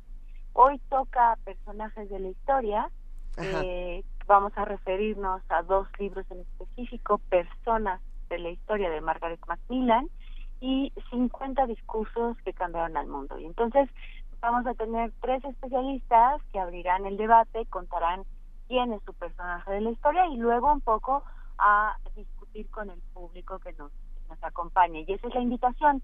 De los, de los especialistas van a estar Pablo Boullosa, que además Pablo con todo este conocimiento que tiene eh, sobre las, las palabras y su etimología, nos contará un poco de dónde viene tertulia, cómo se ha utilizado, cómo vinieron estas tertulias en salones de conversación, ¿no? En, en Francia eh, e Italia, sobre todo, después eh, las tertulias más contemporáneas y bueno, un poco hablar de eso, de la tertulia, para después contarnos sobre su personaje de la historia un poco referido a este libro de personas de la historia. La segunda participación es Úrsula Camba. Úrsula Camba es una doctora en historia por el Colegio de México, pero es de estas doctoras en historia que le ha entrado de lleno a la divulgación, es divertida, sabe hablar con eh, pues con un lenguaje que todos entendamos, ¿no? Porque luego hay cierta cierta jerga académica que nos deja un poco fuera, pero Úrsula sabe hablar para todo el mundo y es muy divertida, así que Úrsula nos contará, ella sobre todo estudia colonia y reinato y entonces nos contará cuál es su personaje. Y luego cerramos con Sergio Zurita hablando sobre su personaje de la historia es Churchill, ¿no? Él, mismo ha sido Churchill, ha tenido una larga temporada en el teatro con este monólogo. Eh, que, dicen que está buenísima esa obra, por cierto. Está buenísima, se las recomiendo. Eh, y entonces él hablará, terminará hablando de Churchill para cerrar con la, la lectura de un fragmento del discurso que viene en 50 discursos, ¿no? Esa es, esa es un poco la idea también, que no se quede solo ahí, que, que juguemos un poco más con los libros. Y entonces hará una especie de dramatización y eh, pues después abriremos el debate con el público que nos acompañe. vemos la invitación en la pantalla de TV UNAM y eh, es una colaboración con la Secretaría de Cultura y con el restaurante de Coyoacán, Los Danzantes. Bueno, ¿Cómo, cómo, Justo, gracias Miguel Ángel, porque sí, la, el libro de Personas de la Historia es una coedición con la Secretaría de Cultura. En este también, la verdad, bastante exitoso concurso de coediciones que tiene. Entonces fue una coedición de eh, que hicimos el año pasado. El libro sale este año, es una novedad de este año. Y eh, los danzantes son nuestros grandes aliados porque ellos patrocinan el, el mezcal, digamos, ¿no? En una tertulia, pues, se suele tomar cafecito eh, o mezcalito. algún otro. Exacto, mezcalito. mezcalito, sí, cómo no. Y en esta ocasión, pues, será mezcalito gracias a los danzantes. Que abre los, abre los sentidos a la, a la historia que nos habita en la vida cotidiana, que no parece historia, sino actualidad, pero que es Sin duda alguna. Así que los invitamos hoy a las 7 de la noche, ahí en la Casa Turner, está en Francisco Peñoñuri 12, en Coyoacán, es muy, muy fácil entre General Anaya Hidalgo. Y eh, pues cada jueves, un jueves de mes tendremos estas tertulias. La siguiente estará muy buena porque es salsa. En junio, junio 14 vamos a tener salsa. Y luego en julio vamos a tener Rusia por el Mundial, desde la parte histórica, política, etcétera, ¿no? Así que eh, esperamos que nos acompañen, que se den una vuelta. Luisa, Turner, querida Paula, Turner tiene una, una publicación que si no me equivoco es novela gráfica eh, sobre Rusia que es interesantísimo. Estoy tratando de recordar cómo se llama, a ver si, si lo recordamos aquí, la publicamos en nuestras redes sociales, porque sin duda eh, esta parte de los libros de Turner son una maravilla, la parte novela gráfica, la parte de ensayo, eh, creo que vale muchísimo la pena acercarnos porque si hay, si hay libros, hay mezcal, hay invitados, hay personajes históricos y todo esto está en Coyoacán, pues ¿por qué no? Sí. ¿Verdad que sí? Eso. Vamos a poner, además, sí, no serán solo los libros de historia los que estén ahí, como bien dices, sacaremos todo el fondo, las novelas gráficas, los libros de arte, en fin, todo estará ahí a la mano para que puedan ir a, a, a ver, a comprar, a, hay descuentos, obviamente no en novedades, ¿no? Eh, pero en estos libros de catálogo, por supuesto. Pues te agradecemos muchísimo, Paula. Algo que quieras, algo que quieras completar. Estas tertulias son una manera de confiar en que el diálogo alrededor de los libros es posible, de que es posible hacer una, una comunidad inteligente para compartir ideas. Cuando digo inteligente, digo este con la capacidad de informarse, de, escuchar, de hacer propuestas, de no tener miedo a levantar la voz eh, para decir las cosas. Justamente eso, en estos pues, ánimos tan tan eh, calientitos en los que estamos viviendo, ¿no? eh, un poco promover el debate razonado, crítico, la discusión, decir que se vale sentir, ¿no? Pero no descalificar. Y entonces la idea de poner temas generales es que le entre quien quiera, ¿no? Eh, sí, lo hacemos también con miras de que tengamos pues cierto público habitué que, que veamos de jueves en jueves, pero también aquel pues aquella persona que decida que el tema le interese y que quiera acercarse, ¿no? Eso, sin miedo al, al, al, libro, en un espacio agradable, eh, una, un espacio pues casi de amigos, ¿no? Este, sí.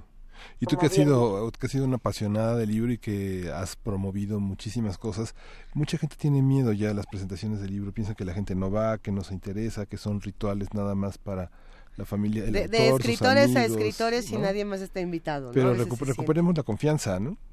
Sin duda, sin duda, Miguel Ángel, sí, hemos y a lo mejor pues sí es parte o tenemos un parte un parte de culpa a los escritores, ¿no? Que hemos hecho de las presentaciones eh, pues algo muy cerrado y como bien dices para el autor, ¿no? La idea es eh, que, que lo abramos, ¿no? Que la conversación sea con el resto del público y por eso pensar en temas generales sin tener un, un libro en específico o un autor en específico, ¿no? Temas que nos puedan llegar a todos y, eh, y que hagan que más público se acerque. Como bien dices, yo yo soy esto esto que siempre repite Juana, ¿no? De esos ingenuos que cree que todo está en los libros y pues eh, en esta eh, con esta idea comparto, organizo, planeo actividades que creo pueden pueden funcionar para para más público, para el resto del público, ¿no? Entonces, esperamos que que funcione, que nos divirtamos, que nos pasamos un rato agradable y eso, ¿no? Promover el debate, la discusión, que no está mal, o sea, tenemos que debatir, tenemos que discutir, tenemos que disentir, pero eh, con respeto y sin descalificar, ¿no?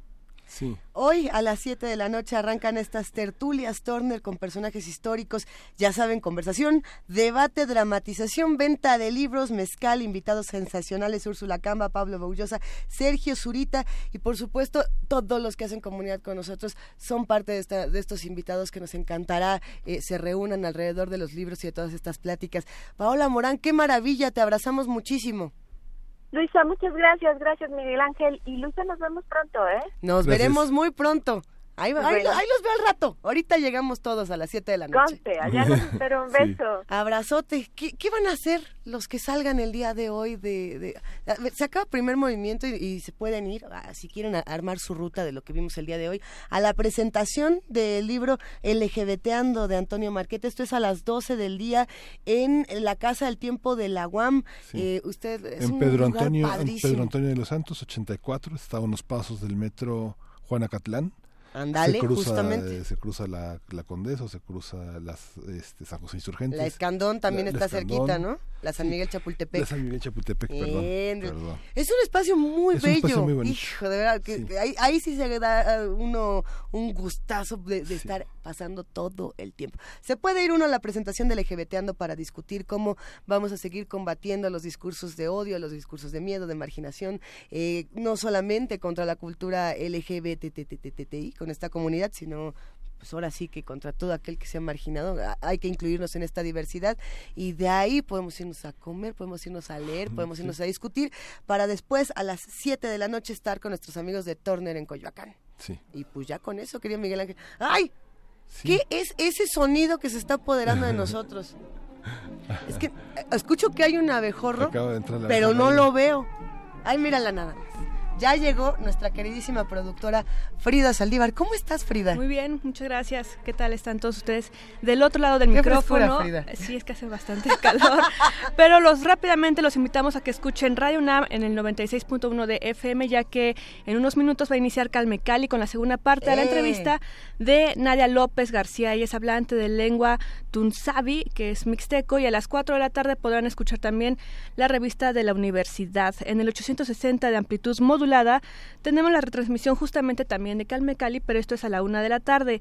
Y a las 7 de la tarde también tenemos la retransmisión, pero del pro- programa Conciencia, Psicología Ujú. y Sociedad, que tiene apenas unas semanas de estreno.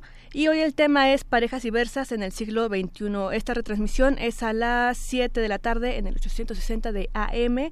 Y en TV UNAM tenemos el programa de Roberto Fiesco, Cinema 20.1, con el Bien. tema Carlos Saura, que estará hablando sobre su carrera como Y también el programa a las 18 horas de México 2018, Los desafíos de la nación sobre medio ambiente, cambio climático y sustentabilidad.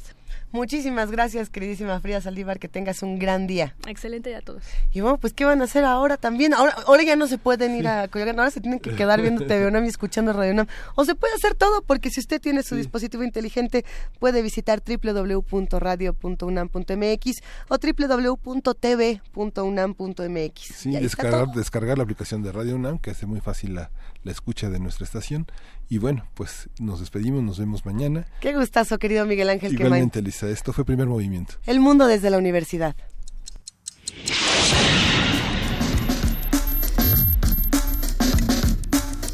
Radio UNAM presentó Primer Movimiento. El mundo desde la universidad.